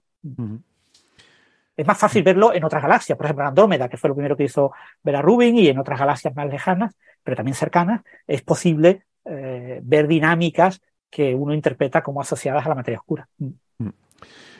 Em, entonces, bueno, una estrella a mil kilómetros por segundo, podemos hacer la cuentita de servilleta, tarda unos 15 millones de años en salir de la galaxia. O sea, son estrellas que están relativamente en un tiempo muy breve en nuestra galaxia. Y bueno, con las estimaciones del la frecuencia de interacciones de estrellas y cúmulos con el centro galáctico y con el agujero negro supermasivo, pues se estima que debería haber entre 1.500 y 15.000 estrellas a hipervelocidad en nuestra galaxia. O sea, debería haber una población considerable. Si pudiéramos identificarlas ah, y, estudiarlas, pues a lo mejor podríamos aprender mucho sobre la dinámica y, sobre la, eh, esa distribución de masa en nuestra galaxia. ¿no?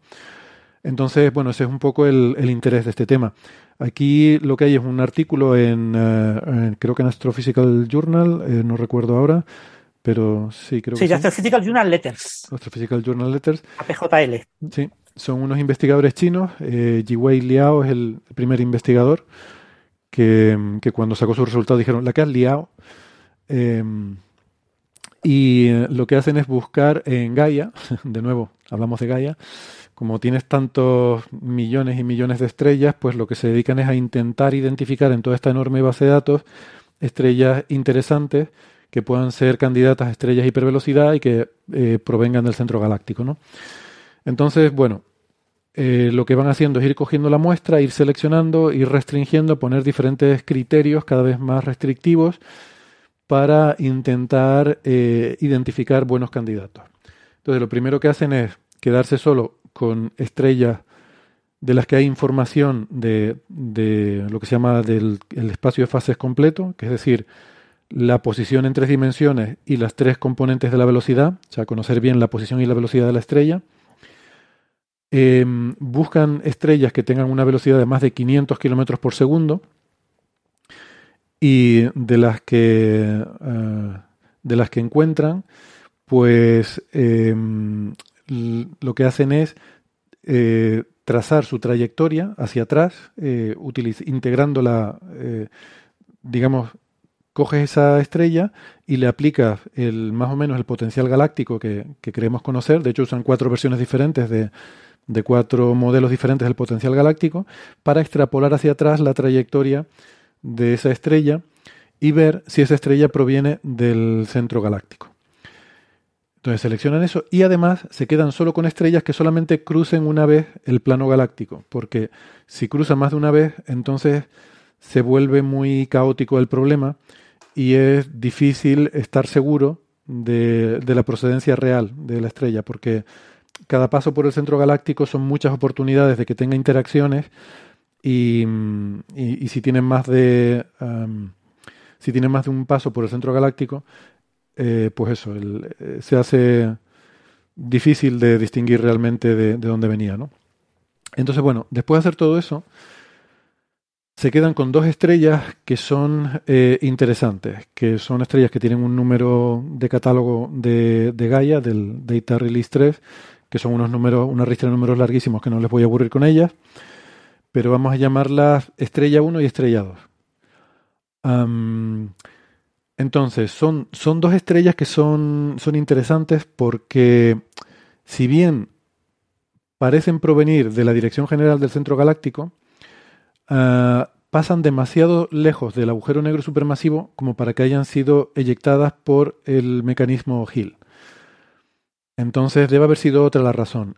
Mm, ¿Por qué dos estrellas que vienen del centro galáctico pueden tener hipervelocidad sin provenir del agujero negro supermasivo? Bueno, porque en el centro galáctico hay mucha más densidad de estrellas que en cualquier otra parte de la galaxia. Entonces, todo este otro tipo de interacciones que les decía, interacciones entre un cúmulo y un agujero negro, eh, interacciones entre sistemas triples, todo eso es más probable que ocurra en el centro galáctico porque hay más estrellas ahí. Entonces, podían darse estos mecanismos o una supernova que expulsen una estrella, eh, pero no ser el, efecto Hill.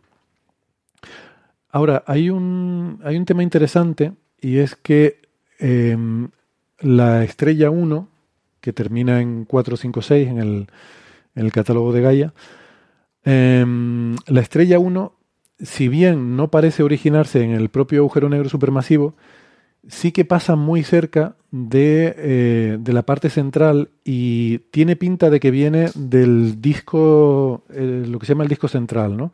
Hay en el centro de nuestra galaxia, en el parsec más interior, en, en el los primeros tres años luz, hay, hay, un disco de estrellas muy jóvenes, eh, de hecho puede que haya dos, eh, no está muy claro si hay un segundo disco, pero hay un, un disco de estrellas muy jóvenes, masivas, muy brillantes, eh, que tienen unos pocos millones de años, que gira en sentido antihorario y que es, es, posible que se haya formado por, bueno, porque la, digamos, la, perturbación a lo mejor sobre algún, alguna nube de gas pues haya, haya dado lugar a formación estelar y se hayan quedado en, en esa órbita, ¿no? Eh, y hay otras estrellas que están todavía más cerca, en el 0,1 parsec eh, más interior, que se llaman las estrellas S, que habrán oído hablar, son esas que, que se ven orbitando el agujero negro supermasivo y que se han utilizado para poner cotas sobre las propiedades del agujero negro supermasivo de sobre Sagitario a estrella, ¿no? Eh, pero bueno, no, no, es una de esas, no es una de las estrellas S, pero em, los parámetros de no solo por la procedencia, sino también cuando extrapolas hacia atrás la trayectoria, cómo serían los parámetros eh, orbitales en cuanto a la inclinación que tenía eh, esa estrella al estar en el, al, proyectarla hacia atrás, hacia el centro galáctico, es consistente con la población de estrellas de ese disco. O sea que es posible que esa estrella 1 provenga de ese disco del, centro galáctico. ¿no?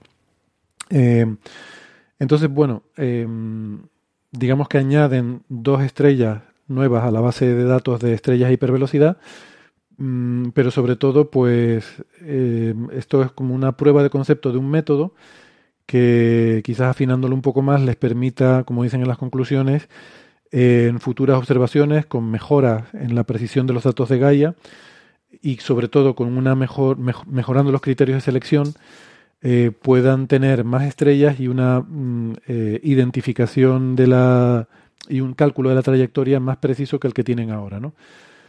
Eh, porque básicamente han tenido que descartar tanto para poder tener una determinación precisa que al final se han quedado solamente con, esas dos estrellas, pero seguramente si pudieran hacer una selección más amplia, pues seguramente tendrían más, eh, más estrellas.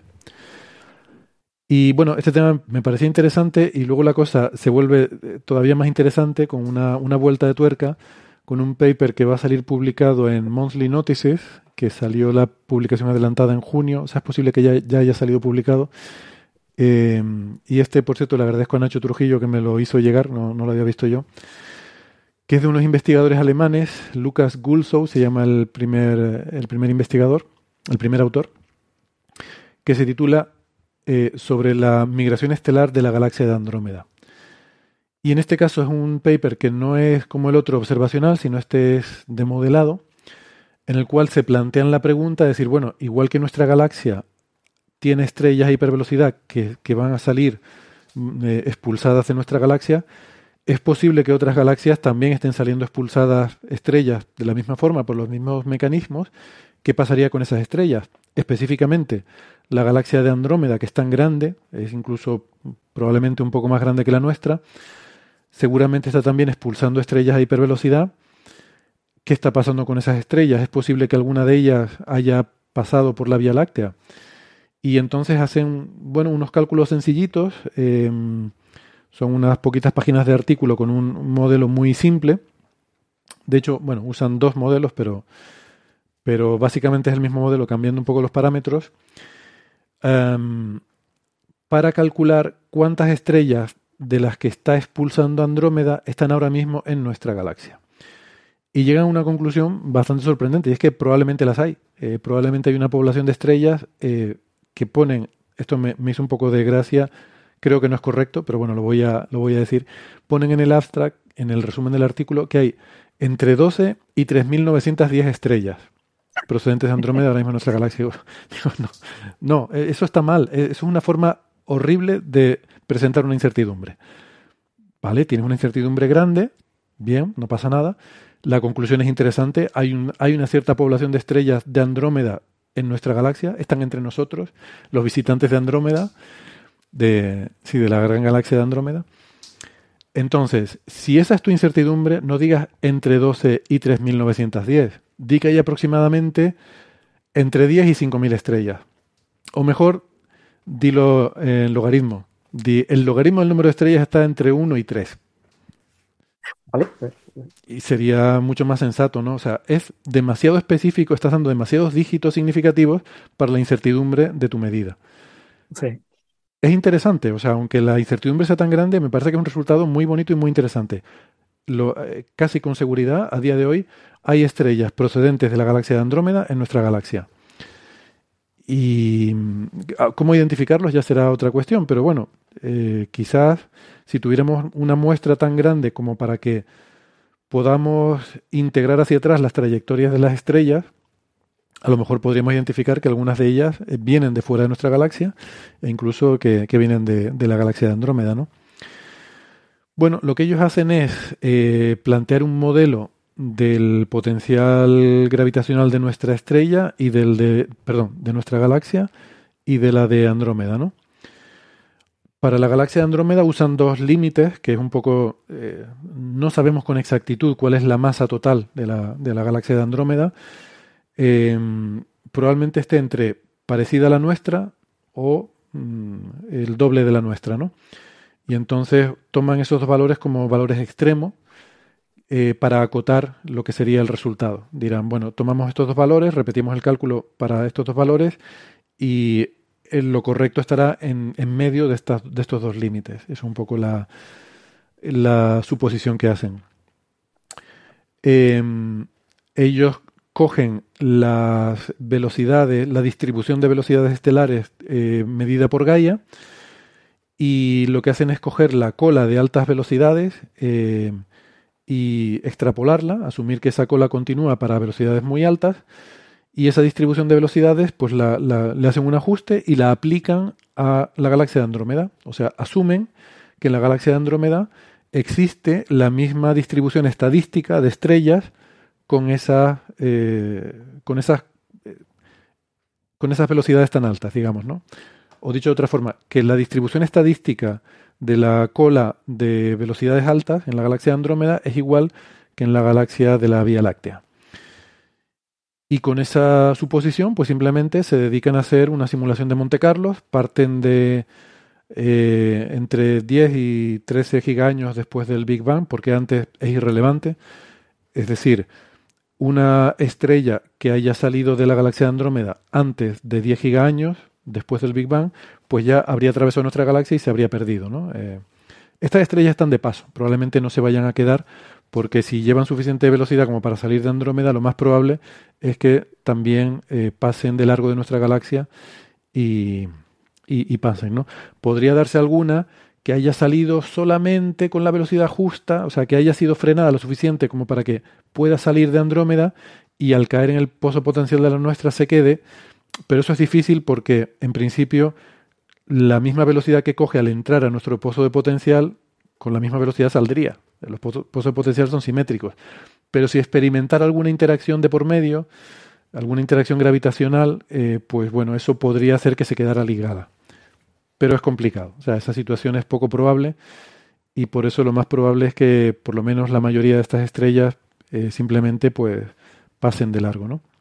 Sí, eso hay que recordar que las galaxias son básicamente vacíos, es decir, las distancias entre estrellas son tan grandes que cuando un objeto pasa, atraviesa la galaxia, prácticamente lo que ve es una galaxia vacía. Es muy, muy extremadamente improbable que choque contra un objeto tan pequeño como una estrella, y no digamos ya esa imagen que hay de que choque con un agujero negro de masa estelar, que son infinitamente más pequeños, que son cosas súper ridículas. Sí, sí. Sí, eso es así. Pero bueno, pero que podría pasar, eh, no sé, cerca de alguna otra de las galaxias satélite que hay alrededor, no, no pasar cerca, pero que su influencia, digamos, eh, tire un poquito y haga que entre más despacio en el pozo gravitacional y, bueno, no lo sé.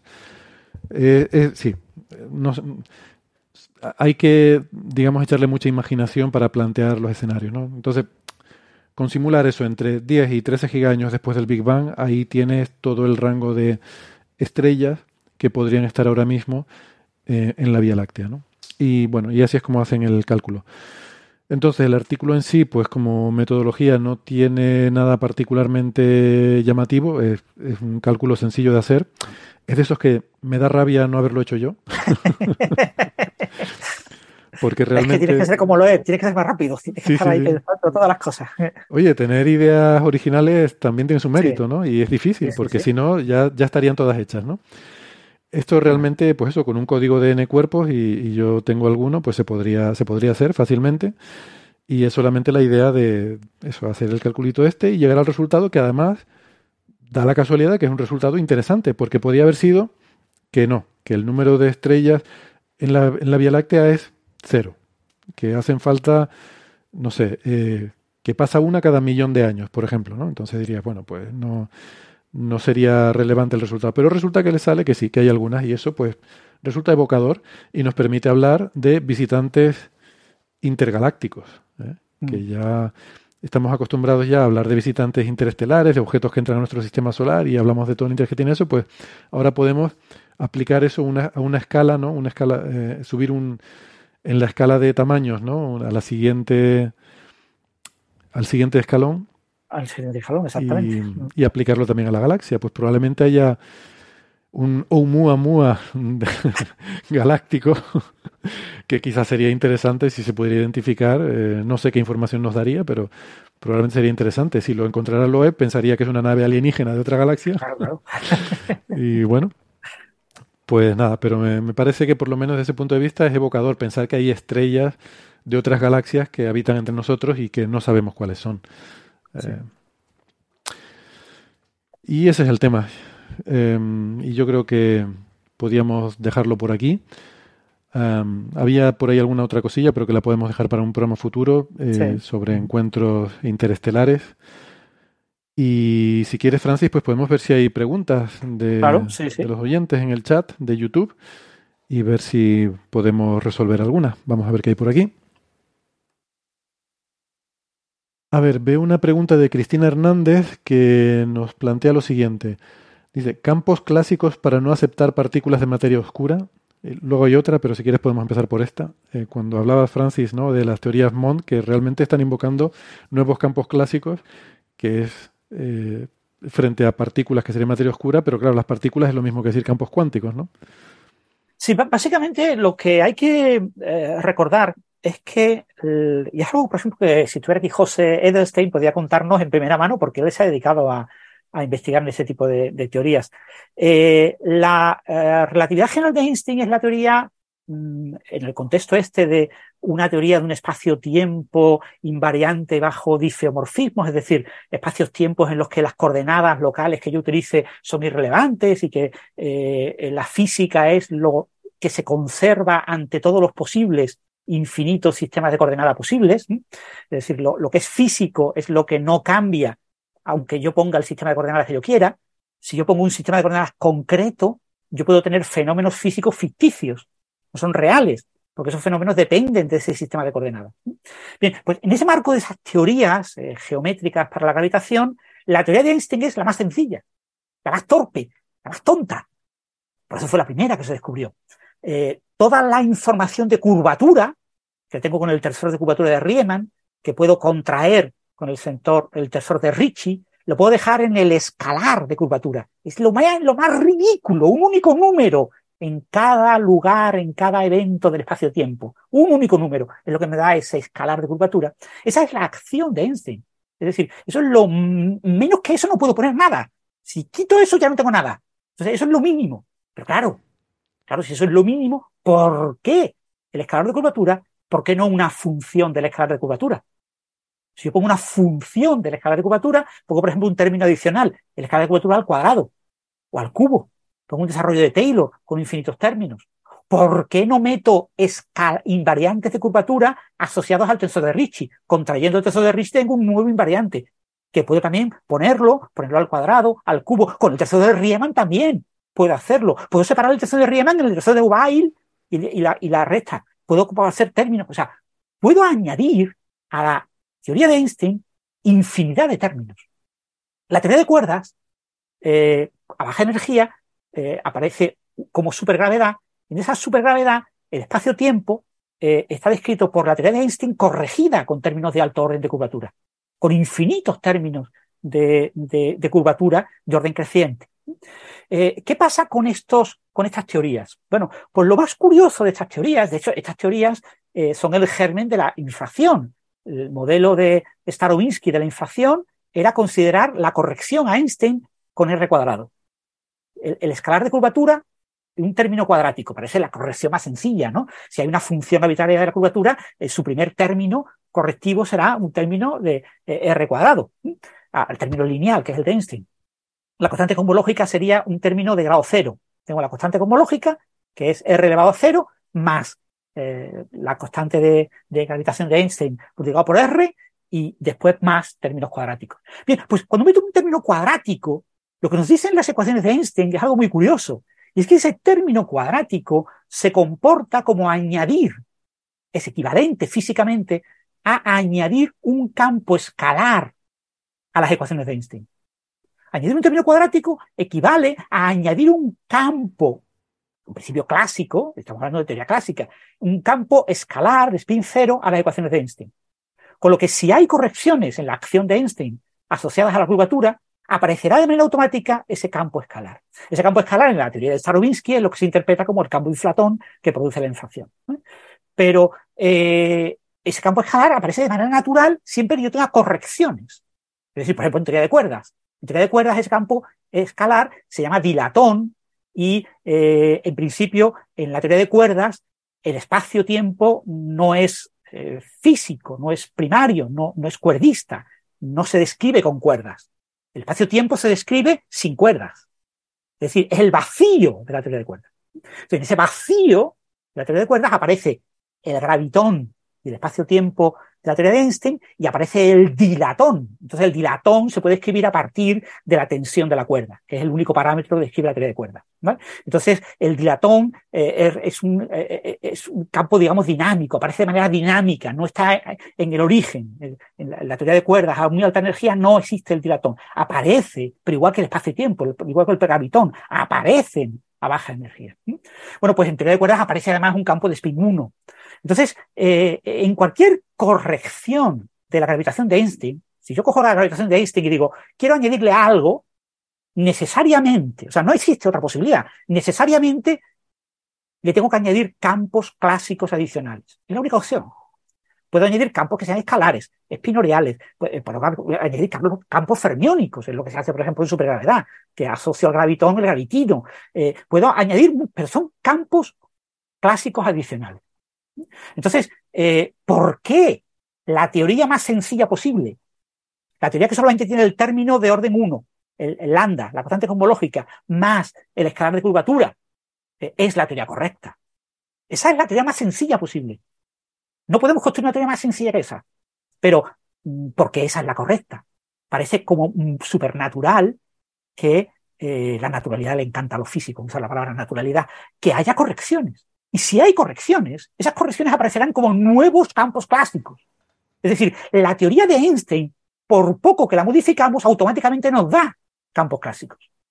Entonces, esos campos clásicos pueden actuar eh, como la materia oscura, comportarse, es decir, tener, tienen una densidad de energía asociada y podemos hacer que esos campos clásicos tengan una física que sea equivalente a ser campos de materia.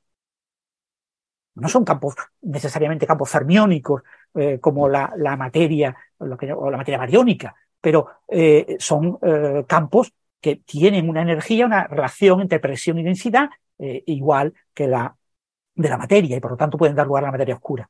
Entonces, Cristina, no es que sea complicado concebir que la materia oscura sean campos adicionales, sino que es lo más natural.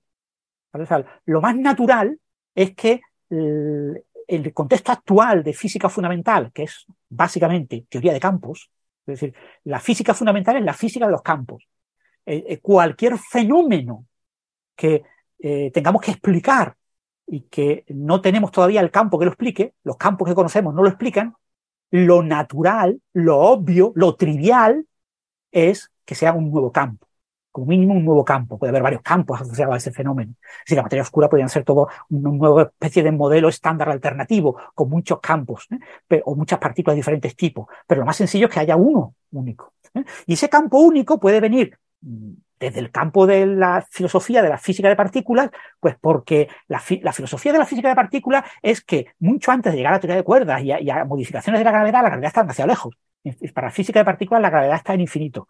Es una energía demasiado grande estamos hablando de, de, 15 órdenes de magnitud eh, por encima de las energías alcanzables en el HC. Es algo absolutamente inconcebible que algún día podamos explorar a nivel de física de partículas. Pero eh, todos deseamos que algún día se pueda, pero ahora mismo es inconcebible. Entonces, eh, sino que mm, de manera natural, la propia física de partículas, como vemos que las constantes de acoplamiento de las interacciones fundamentales de electromagnética débil y fuerte casi se unifican a una energía del orden de 10 elevado a 12 voltios, hay una cierta sensación de que tiene que haber una física de partículas unificada, una gran teoría de unificación a esa escala de energía. Una escala de energía muy interesante porque estaría también asociada a las componentes quirales derechas de los neutrinos, eh, está asociada a la escala de energía del campo inflatón, o sea, es una escala de energía en la que hay mucha física que nos encantaría que fuera verdad y que existiera, pero que mismo son especulaciones. Bien, pues eh, claro, esas teorías de gran unificación, cuando se rompen, porque no las vemos, a baja energía no las tenemos, no tenemos esas partículas eh, unificadas, eh, aparece una jerarquía de simetría, de interacciones, y eh, muy difícilmente se logra exactamente lo que tenemos a baja energía. Para lograr lo que tenemos a baja energía necesitamos la teoría SU5. La teoría SU5 predice una desintegración del protón que está descartada. Luego la teoría SU5 está descartada. Si yo le añado supersimetría, pues puedo arreglarlo. Si yo le añado splitting, o sea, puedo añadir unos, unos términos adecuados, puedo arreglarlo, puedo elevar un poquito la, la vida media del protón para que sea compatible con los resultados observacionales, pero tampoco lo puedo elevar todo lo que me dé la gana. Pero en cualquier caso, eh, descartamos esta teoría. Entonces, si hay una teoría de gran unificación, que es algo muy natural para la manera de pensar y de construir la física de la década de los 70, de los físicos que desarrollaron el modelo estándar y que lo intentaron avanzar, pues eh, de manera natural tienen que aparecer nuevos campos.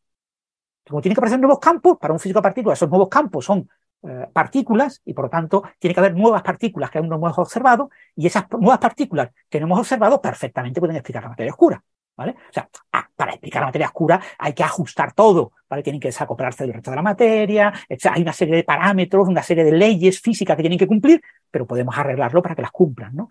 Entonces, mm, para un físico de partículas natural es que esos campos adicionales que explican la materia oscura sean campos cuánticos asociados a partículas que provienen de esa interacción unificada a alta energía que creemos que está ahí, y que aparece muchos libros de texto como así como si fuera verdad, pero que en realidad es pura especulación a día de hoy, pero desde el punto de vista de la gravitación de Einstein, desde un punto de vista mm, puramente clásico, también cualquier pequeña corrección que añadamos introduce nuevos campos. Luego, es muy natural, muy natural que el estado de la física de la década de los 70 eh, fuera un momento en el que eh, estaba pidiendo a gritos la teoría una pequeña modificación con la aparición de nuevos campos que dieran lugar a algo muy parecido a lo que vemos como materia oscura. Y resulta que en la década de los 80 quedó ya fuera de toda duda de que existía esa materia oscura, ya la década de los 90 es absolutamente eh, un hecho de la naturaleza y, y, y, hoy pues es algo absolutamente indiscutible. Es decir, la materia oscura está, existe, punto pelota. No hay, no hay, no hay ningún tipo de discusión posible. Pero lo natural es que sea campos, sean clásicos o cuánticos, los que la que describan. Y eso es súper natural. Es decir, no tenemos que pensar que porque el escalar asociado a la gravitación habitualmente sea medidatón, sobre todo en el contexto de la teoría de cuerdas, recibió ese nombre porque era un nombre adecuado para lo que representa en la teoría de cuerdas, pero eh, en general eh, añadir campos escalares clásicos a la gravitación de Einstein es algo súper natural, es algo que lo está pidiendo a grito la, la teoría de Einstein. Lo único que no lo pide grito es la naturaleza, que hasta ahora no nos ha mostrado la existencia de esos campos, ¿no? Eh, pero puede que no lo haya mostrado, porque no ha mostrado la, la, materia oscura. me da la impresión de que, de que, quizás la pregunta de Cristina podía venir en el sentido de decir que realmente no simplifica, o sea, que a veces se argumenta que eh, la explicación de materia oscura es demasiado complicada, son epiciclos, mientras que Mond es una cosa que añades ahí un parametrito y das un, un, toque de varita mágica y arreglas la física. ¿no? Ojalá, o sea, ojalá, lo que eh, ojalá hubiera un genio capaz de añadir un pequeño parametrito eh, a la teoría de Einstein y conseguir que la teoría de Einstein describiera Mond. Eso sería una absoluta maravilla. Esa persona recibiría el Nobel de los teóricos, le darían el breakthrough, le darían un millón de tres millones de dólares eh, eh, inmediatamente, pero inmediatamente, al año siguiente. Pero es que eso es mentira. O sea, esto está demostrado matemáticamente que es mentira y que no se puede hacer. Es imposible que esa persona gane esos tres millones de dólares. Eh, no se puede hacer. No es verdad, no es verdad que modificar la gravedad consiste en añadir un parametrito. No, no. Para modificar la gravedad hay que añadir muchísimas cosas y muchísima física que no ha sido observada y que hay que poner con unos parámetros eh, suficientemente pequeños. Hay que ajustar muy fino todo para que no sea observable eh, esos fenómenos. Entonces, cuando tú metes eh, parámetros, como este parámetro de aceleración de día menos 10, parámetros extremadamente pequeños que son extremadamente no naturales, y tú dices, uy, ¿por qué? Pero claro, también lo tenemos en la energía oscura. ¿eh? En la energía oscura tenemos un parámetro que son 54 órdenes de magnitud más alejado de lo que nos gustaría que fuera. Pero eh, es difícil, es, es, pero es muy natural. O sea, lo natural es añadir, sí que, lo natural en física es que si tú tienes una teoría que funciona muy bien, tú quieres añadirle cosas a esa teoría para uh, que sea más rica. y para que tú puedas mm, hacer investigación y para que tú puedas eh, disfrutar publicando artículos. Entonces, añadir cosas a la teoría de la gravitación de Einstein es muy fácil y siempre son campos. Es lo único que podemos hacer. Es una teoría de campos, entonces lo que le podemos añadir son campos. A la teoría de Einstein no podemos añadir partículas. ¿Por qué? Porque es una teoría clásica donde el concepto de partícula no existe. A la teoría de Einstein solo se le pueden añadir campos. Eh, si tú añades partículas, según la teoría de Einstein, lo que tú puedes añadir es un término de energía-momento, la energía-momento asociada a la distribución de partículas cuánticas, eh, a ser un promedio clásico de esa distribución de partículas, y esa energía contenida ahí es lo que tú le añades a las ecuaciones de Einstein. Eso. Bueno, eh, vamos con. No sé si he contestado correctamente a, a, lo que quería Cristina, pero básicamente está un poco la idea. Sí, bueno, y si no, hemos aprendido un montón en cualquier caso. Eh, otra que plantea, que creo que es más sencilla, dice algo pesimista, ahora veo esta es la que tú habías visto antes también, dice algo pesimista, en caso de una destrucción por guerra nuclear total en un exoplaneta, ¿se podría detectar desde aquí y qué tipo de señales daría? Eh, y bueno, la respuesta es que hay, gente que se, se, ha planteado eso, ya ves cómo estamos de, de pesimistas, y mm, en principio, teóricamente sí se puede, pero nosotros no podemos, esa sería la respuesta corta. Es decir, una guerra nuclear del estilo de la que nosotros seríamos capaces de hacer eh, dejaría eh, huellas en la atmósfera que en principio serían observables. y durante mucho tiempo, bueno, durante mucho tiempo en escalas humanas, claro, luego todo acaba decayendo. Pero mm, dejaría huellas sobre todo en dos formas. Primero, en la presencia de isótopos inestables que no, que, no, que tienen un tiempo de vida muy corto en la atmósfera y que corto quiero decir que pueden ser décadas, siglos, incluso miles de años, que es lo que, lo que tienen los isótopos radiactivos, lo que usas típicamente para hacer una bomba y los subproductos de, de luego la explosión de la bomba. Eh, eso queda en la atmósfera durante un tiempo. Alguien que los pudiera detectar se daría cuenta de que son isótopos que no es natural que se encuentren en la atmósfera de un planeta, porque si, fueran, si estuvieran de forma natural habrían decaído ya hace eh, miles de millones de años y, el hecho de que estén ahí significa que en los últimos siglos, décadas o miles de años alguien los ha puesto en la atmósfera. ¿no? Y por otra parte, también está el, el, hecho de que una de las consecuencias obvias de la radiactividad es alterar los cocientes isotópicos normales de los elementos habituales, digamos. O sea, si tú piensas, por ejemplo, en el carbono, pues uno de los elementos más abundantes en, en el universo y en, particular en la atmósfera de un exoplaneta, debemos encontrar compuestos de carbono, pero esos átomos de carbono, si han estado expuestos a radiactividad, puede que no sean el carbono 12, que es el más abundante que tenemos en nuestro entorno. Hay otras formas de carbono, hay carbono 13, hay carbono 14, que simplemente es que tienen uno o dos neutrones más en su núcleo, que mmm, son poco comunes en, eh, no, no, sé ahora mismo cuál es la proporción, no será de 1 a 1000, por ejemplo, de, de, carbono 14 a carbono 12, o sea, cada, me estoy inventando el número, pero igual va por ahí, por cada átomo de carbono 14 hay 1000 de carbono 12, y de hecho, esos, eh, con el tiempo sería incluso todavía mucho menor la proporción si no fuera porque continuamente los rayos cósmicos que bombardean la atmósfera van produciendo nuevo carbono 14, ¿no? Entonces, si un planeta ha sufrido eh, está sometido a un nivel de radiactividad muy alto, pues porque ha sufrido una, una guerra nuclear, eh, en esa atmósfera vamos a ver que las proporciones, por ejemplo, de carbono 12 a carbono 14 estarían alteradas. No serían las naturales, sino pues a lo mejor habría una proporción mucho más alta de carbono 14, a lo mejor sería uno entre 10 en vez de uno entre 1000, o lo que sea. Eh, no, no sé cuáles son los números. Y eso se puede medir en el espectro porque, aunque químicamente los isótopos son indistinguibles, químicamente el carbono 12 es casi indistinguible del carbono 14, tiene las mismas líneas espectrales, pero la energía de los niveles atómicos cambia un poquito. Eh, y eso hace que las líneas espectrales, que la, o sea, la huella que deja ese átomo en el espectro es ligeramente diferente mm, dependiendo del número de neutrones que tenga. Entonces la clave está en ese ligeramente diferente. O sea, la huella existe, el problema es que es tan sutil que con nuestra instrumentación actual probablemente no seríamos capaces de detectar esa diferencia en la energía del carbono 14 al carbono 12. Um, porque no tenemos nuestras observaciones de las atmósferas de los exoplanetas. Bueno, ahora mismo solo podemos hacerlo en planetas gigantes. Se espera que con los observatorios del futuro podamos llegar a, a planetas tipo terrestre, con, no sé, con un telescopio como LUVOIR, pero esto ya estamos hablando de 20, 30, 40 años en el futuro.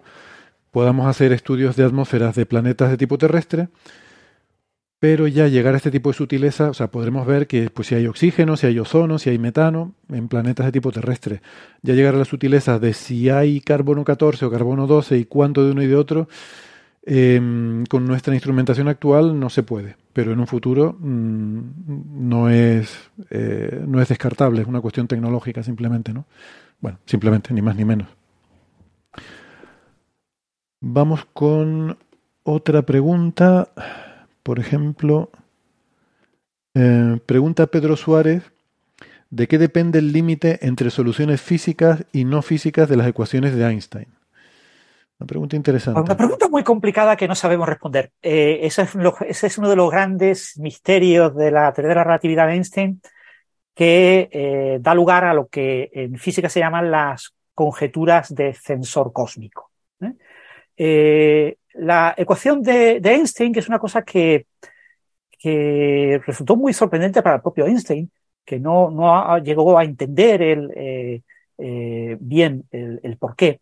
Eh, es una ecuación, es una teoría gauge, es una teoría en la que, como es invariante a, sistemas de coordenadas, eh, la física es lo invariante a todos los sistemas de coordenadas, es una teoría muy complicada de describir su física. Es decir, todavía eh, cuando tú tienes una solución de las ecuaciones de Einstein, entender cuál es la física que describe esa solución es extremadamente difícil. ¿no? Hay una charla del propio Roy Kerr, eh, muy reciente, Roy Kerr ya tiene cerca de 90 años, hace un par de años, del año pasado, así, en la que plantea que todavía no entendemos la parte eh, de interior al horizonte interior de los agujeros negros en rotación. O sea, pensamos que todos los agujeros negros astrofísicos son agujeros, están descritos por la eh, solución de Kerr, eh, y esa solución de Kerr la entendemos hasta el horizonte externo, ¿no? lo que sería el equivalente al horizonte de Schwarzschild. Pero hay una región entre ese horizonte externo y un horizonte interno que más o menos entendemos, y que es bastante parecida a lo que pasa en el interior del horizonte de Schwarzschild, pero lo que pasa dentro del horizonte interno y eh, donde se encuentra esa supuesta singularidad eh, en forma de anillo, eh, es algo que todavía no entendemos bien, todavía no entendemos la física de lo que hay ahí, no sabemos físicamente entender eso, eh, geométricamente qué significa eso, ¿no? Eh, y entonces, eh, cuando uno exagera, ¿no? Y uno exagera al extremo, y dice, pues voy a buscar la, solución geométricamente maximal, ¿no? La, solución geométrica más buena y maravillosa que extiende a la solución de Kerr, lo que descubro es que cuando yo entro en esa región interior y, me voy al centro del anillo singular, yo puedo cruzar ese centro y si cruzo ese centro no aparezco al, otro lado. O sea, no puedo, no, no, es un anillo y yo me meto dentro del anillo y cruzo el anillo. No, no, sino que cuando yo entro en la, en la propia, eh, digamos, plano del anillo, eh, cuando yo llego ahí, eso se comporta como si fuera una rama en una función de variable compleja. ¿eh? Como si yo penetrara en otro, en otra variedad que está conectada ahí. O sea, como si yo pasara a otro universo. Entonces, cuando yo atravieso eso, es como si yo me, metiera en otro universo. Y en otro universo del que ya no puedo retornar, ya no puedo volver hacia atrás, ya no puedo volver a, subir. Y, y, si voy por otra dirección, cuando subo hacia arriba, atravieso a otro. Es decir, la física de eso no lo entendemos, no tenemos ni zorra idea. Y, y una solución súper sencilla de 1963. Hemos tenido muchísimos años para estudiarla y todavía se están planteando dudas. Es decir, entender la física de una solución matemática exacta de las ecuaciones de Einstein todavía es imposible. Eh, y, por qué? Pues es igual de imposible que cuando Einstein descubrió sus ecuaciones. Eh, la, razón es que necesitamos restricciones físicas, es decir, son soluciones matemáticas que eh, la interpretación física requiere considerar cómo son esas soluciones de todas las maneras posibles. Hay infinitas maneras posibles de de, describir con sistemas de coordenadas esas soluciones. Y yo tengo que entender toda esa infinidad de soluciones para poder entender una solución concreta. Y eso no sabemos hacerlo. Entonces lo que se cree, lo que se espera, es que haya eh, lo que se llaman conjeturas de sector cósmico, que haya eh, que añadir las ecuaciones de Einstein unas restricciones, unas eh, ecuaciones adicionales que determinen qué es físico y qué no es físico unas ecuaciones adicionales que podrían existir o no. ¿Vale? La conjetura es que existen. Existen unas condiciones adicionales que no están en las propias ecuaciones de Einstein, que hay que añadir, y esas condiciones son las que tienen que cumplir las soluciones que son físicas. Esto viene en analogía, por ejemplo, con la física de fluidos. En la física de fluidos eh, tenemos la ecuación de Navier-Stokes, que son ecuaciones continuas y diferenciables, pero estas ecuaciones en ciertas circunstancias generan ondas de choque. Las ondas de choque todas las conocemos de los aviones supersónicos. Eh, eh, pues en las ondas de choque, ¿cómo yo sé que una solución con ondas de choque es física o no es física? Bueno, lo sé porque las ecuaciones de Navier-Stokes no están solas, están acompañadas de ecuaciones para la energía.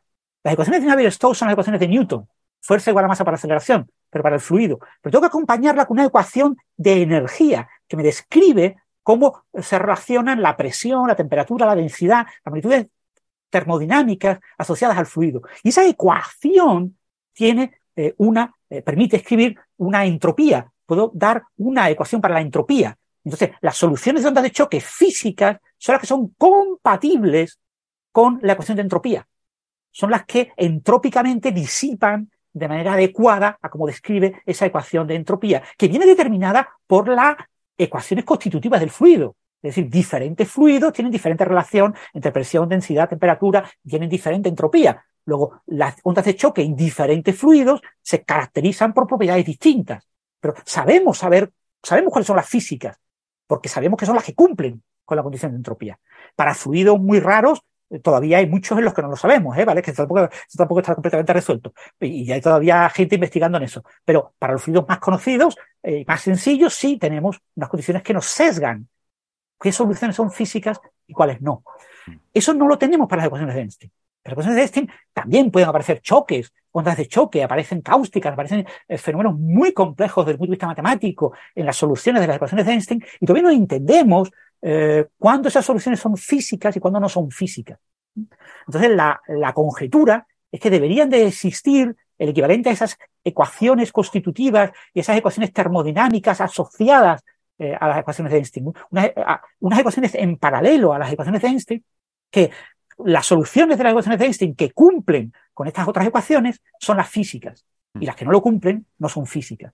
Pero eso es una utopía, es decir, todavía nadie ha sido capaz de descubrir estas condiciones y lo que tenemos son pues algunas conjeturas relacionadas pues con la energía, con que eh, la energía para ciertas curvas geodésicas pues sea eh, positiva, eh, que localmente es que pues, la energía en las ecuaciones de Einstein, Héctor lo sabe y lo comenta muchas veces, es una cosa muy compleja de definir, ¿no? No tenemos una buena definición de energía que nos permita usar bien este concepto y tenemos diferentes definiciones que en diferentes contextos dan resultados distintos. Entonces, ahora mismo no lo sabemos pero es lo que esperamos. Lo que esperamos es que una futura teoría cuántica de la gravitación, una de las consecuencias que tenga en la teoría clásica de Einstein es que nos dará la teoría clásica de Einstein y además unas ecuaciones, eh, unas restricciones eh, eh, que permitan sesgar qué soluciones son físicas y cuáles no. Uno de los grandes problemas que tiene la teoría de cuerdas es que no lo hace. En el estado actual, la teoría de cuerdas predice una supergravedad y esa supergravedad es básicamente la, la, teoría de Einstein con grados de libertad fermiónicos adicionales ¿no? en un superespacio. Eh, prácticamente nos predice eh, a nivel clásico prácticamente las ecuaciones de Einstein con toda la problemática que tienen las ecuaciones de Einstein, pero multiplicada al cuadrado o al cubo, porque además hay dimensiones coordenadas que no son continuas, que no son bosónicas, que son fermiónicas, que son como saltos, ¿no? Y entonces eso complica mucho más la, la física. Entonces es una física más complicada todavía de entender, pero creemos que deberían de existir esas condiciones, ¿eh? por analogía a lo que ocurre en otras teorías clásicas, ¿eh? pero no lo sabemos, ¿vale? No lo sabemos, no conocemos esas condiciones y entonces no tenemos ninguna manera de saber cuándo una solución matemática exacta de las ecuaciones de Einstein es física o no es física. No tenemos ninguna manera de saber cuándo una solución numérica de las ecuaciones de Einstein es física o no es física. Y eso lleva a problemas. Por ejemplo, cuando yo en, en LIGO estudio,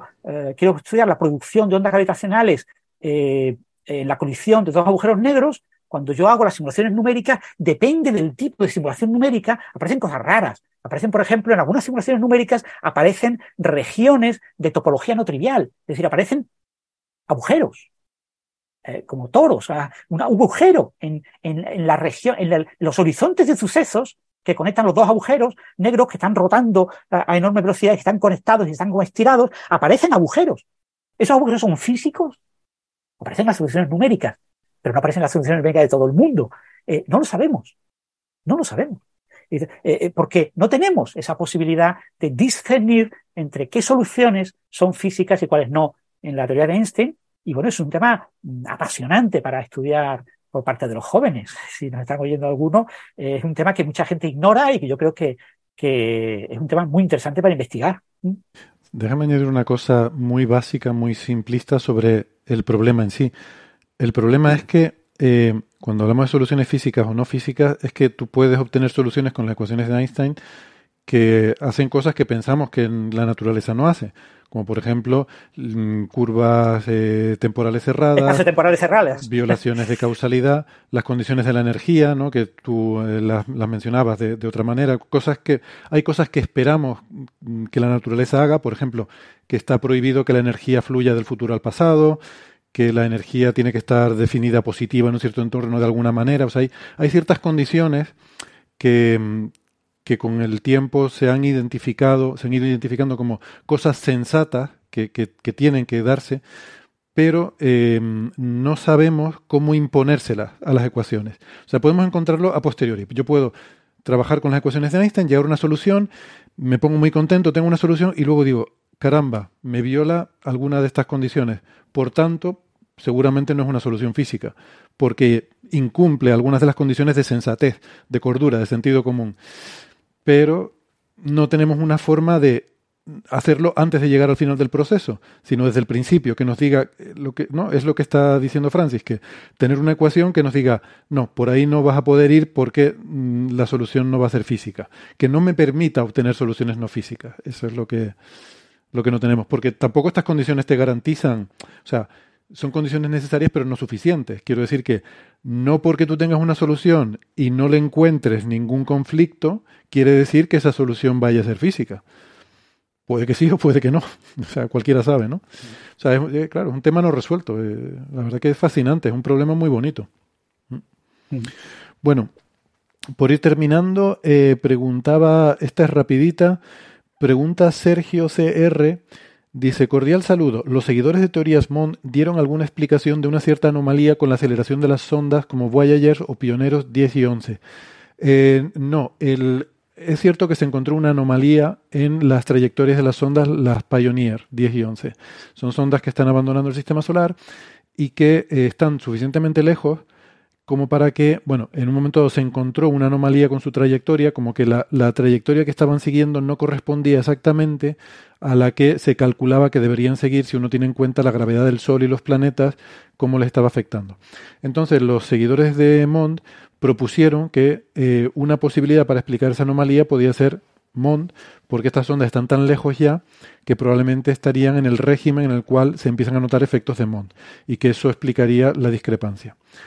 El caso es que eh, esa anomalía se resolvió. Eh, esto es algo que a veces, o sea, cuando se resuelve un problema y la solución no es em, algo, digamos, que, sea muy vendible, pues esa solución no suele llegar tanto a, los titulares y a los medios de comunicación como el problema y las especulaciones sobre cuál podía ser la causa del problema. En este caso, la anomalía se resolvió en una simple cuestión técnica de meter todos los detalles necesarios. La anomalía era térmica, era debida a que, además de la gravedad, influyen otras fuerzas. ¿no? Una fuerza en particular que influye es la, o sea, la, sonda tiene una cierta temperatura y esa temperatura hace que emita en el infrarrojo. Eh, la emisión en el infrarrojo, mm, en principio uno puede pensar que es en todas las direcciones y por tanto no te produce una aceleración neta. Bueno, eso sería si tuviéramos una sonda con simetría esférica, ¿no? la famosa vaca esférica de los físicos. La anomalía aparece cuando tú consideras una sonda esférica, una vaca esférica. Pero cuando se hicieron los cálculos bien, cuando se hicieron en detalle, cuando se puso un modelo térmico de la sonda, de, de dónde están sus fuentes de calor y sobre todo cómo disipa ese calor, porque la sonda no es esférica, tiene una antena enorme por un lado y luego por otro lado es más pequeña, pues resulta que te das cuenta que por esa antena enorme disipa más, eh, e, emite más radiación infrarroja y como la luz tiene un momento lineal, al emitir más radiación infrarroja por un lado que por otro, eso genera una pequeñísima aceleración, que es muy pequeña, pero que cuando se va acumulando a lo largo de décadas, termina provocando una pequeña desviación de la trayectoria, que es lo que se había medido. ¿no? O sea que eso, ese problema está resuelto y no era debido a Mond, era debido a que la sonda no es esférica y entonces había que hacer los cálculos con todo el nivel de detalle para poder tener la, respuesta correcta. Eh, y cuando se hace el cálculo bien, sale, sale todo bien. Y por último. Eh, eh, en, principio, también, Héctor, saque un último detalle. oficialmente, los que lograron esa solución se quedaron como justo antes de, la parte definitiva y se esperaba que un par de años así iban a publicar un artículo mucho más detallado, mucho más completo, que nunca fue publicado. Y entonces, oficialmente, sigue habiendo gente, y sobre todo entre los mundianos, que sigue defendiendo que esa solución no es la correcta. Porque si hubiera sido la correcta, estos señores que hicieron un modelo como muy simplificado con elementos finitos de la distribución térmica en la, estructura de la sonda, ¿por qué no hicieron el modelo más detallado, más detallado que prometen? Al final de ese artículo prometen que va a haber un modelo más detallado que vaya a aclararlo todo perfectamente. ¿Y por qué no lo sacaron? ¿No lo sacaron porque lo hicieron y no salía lo que ellos querían? Y entonces por eso no lo quieren sacar. Eso es lo que dicen los mondianos. ¿Qué es lo que dice el resto del mundo? Es que nadie les financia para hacer una chorrada y que si ellos lo quieren hacer gratis, porque pues lo hagan gratis, pero que nadie les va a financiar un proyecto de investigación. Probablemente pidieron un proyecto de investigación para hacer el modelo más detallado, con uso de superordenadores, etcétera, para simularlo todo muy bien, y no les dieron financiación y por eso no publicaron ese artículo. Pero, oficialmente eh, la solución es un candidato a solución. Todavía no es la solución definitiva, porque eh, la solución definitiva requiere un estudio térmico más preciso que el que se hizo eh, que calcule en, detalle, o sea, que case, no que cualitativamente tengamos una aceleración que podría dar lugar. No, no, queremos casar el número.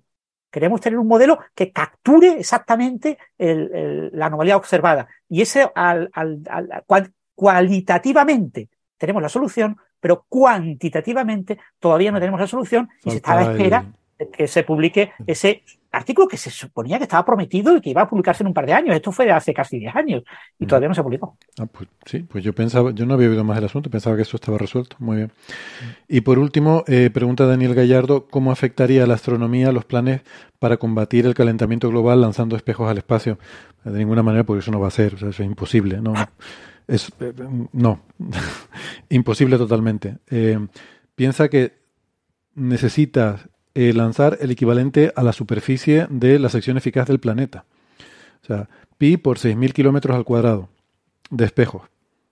O sea, no, tenemos esos espejos, pero no, te digo ya tenerlos. Es que, luego, es que hay que lanzarlos al espacio. Hay que ponerlos en un sitio. donde ¿En el punto de Gran L1? Vale. Los pones ahí. No sé, cientos de billones de naves espaciales. En los puntos, y luego tienes que mantenerlos. Porque claro, ellos se van a querer ir. Entonces los tienes que mantener ahí o ponerlos en órbita. Cientos de billones de... Entonces necesitarías más porque tienes que tener no solo los que tienes delante, sino todos... O sea, eso, es eh, industrialmente y económicamente totalmente inviable, imposible. Lo único que podría ser viable es estas ideas de em, usar química atmosférica, ¿no? de, dispersar aerosoles por la alta atmósfera y que eso aumente la reflectividad eh, de la atmósfera y que llegue menos luz solar a la superficie. Bueno, eso quizás podría tener, y, se está estudiando, ¿eh? tampoco, tampoco tengo claro que realmente lo sea, pero bueno, podría serlo. Eh, tú imagínate la cantidad. Y, es muy peligroso, ¿eh? muy peligroso porque no sabemos las consecuencias colaterales que puede tener ese tipo de, ingeniería climática. Mm, eso es. Así que nada, yo no me preocuparía por eso. Ya bastante tenemos con los Starlink, que eso sí que es viable, y las posibles megaconstelaciones que vienen. Bueno, pues nada chicos, eh, un placer. Francis, genial. Eh, gracias a Marian por haber participado hoy también. He disfrutado mucho del programa. Eh, nos vemos la semana que viene. chao, chao. Hasta luego.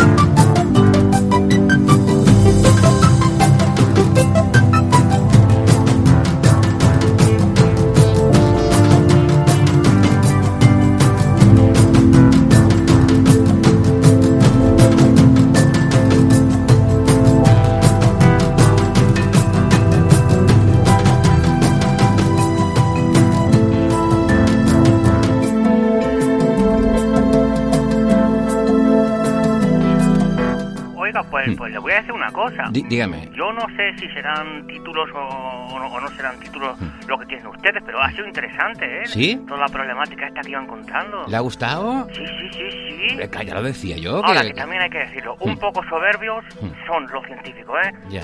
La, soberbia que da creer que tienen el conocimiento en los puños. Ya. Hay agarrar los puños del conocimiento.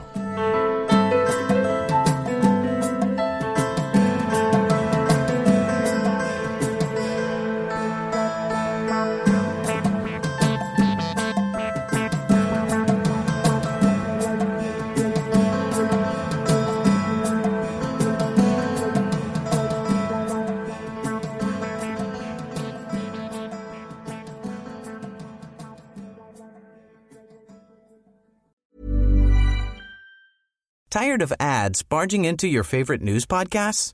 Good news. Ad-free listening is available on Amazon Music for all the music plus top podcasts included with your Prime membership. Stay up to date on everything newsworthy by downloading the Amazon Music app for free or go to amazon.com slash news ad free. That's amazon.com slash news ad free to catch up on the latest episodes without the ads.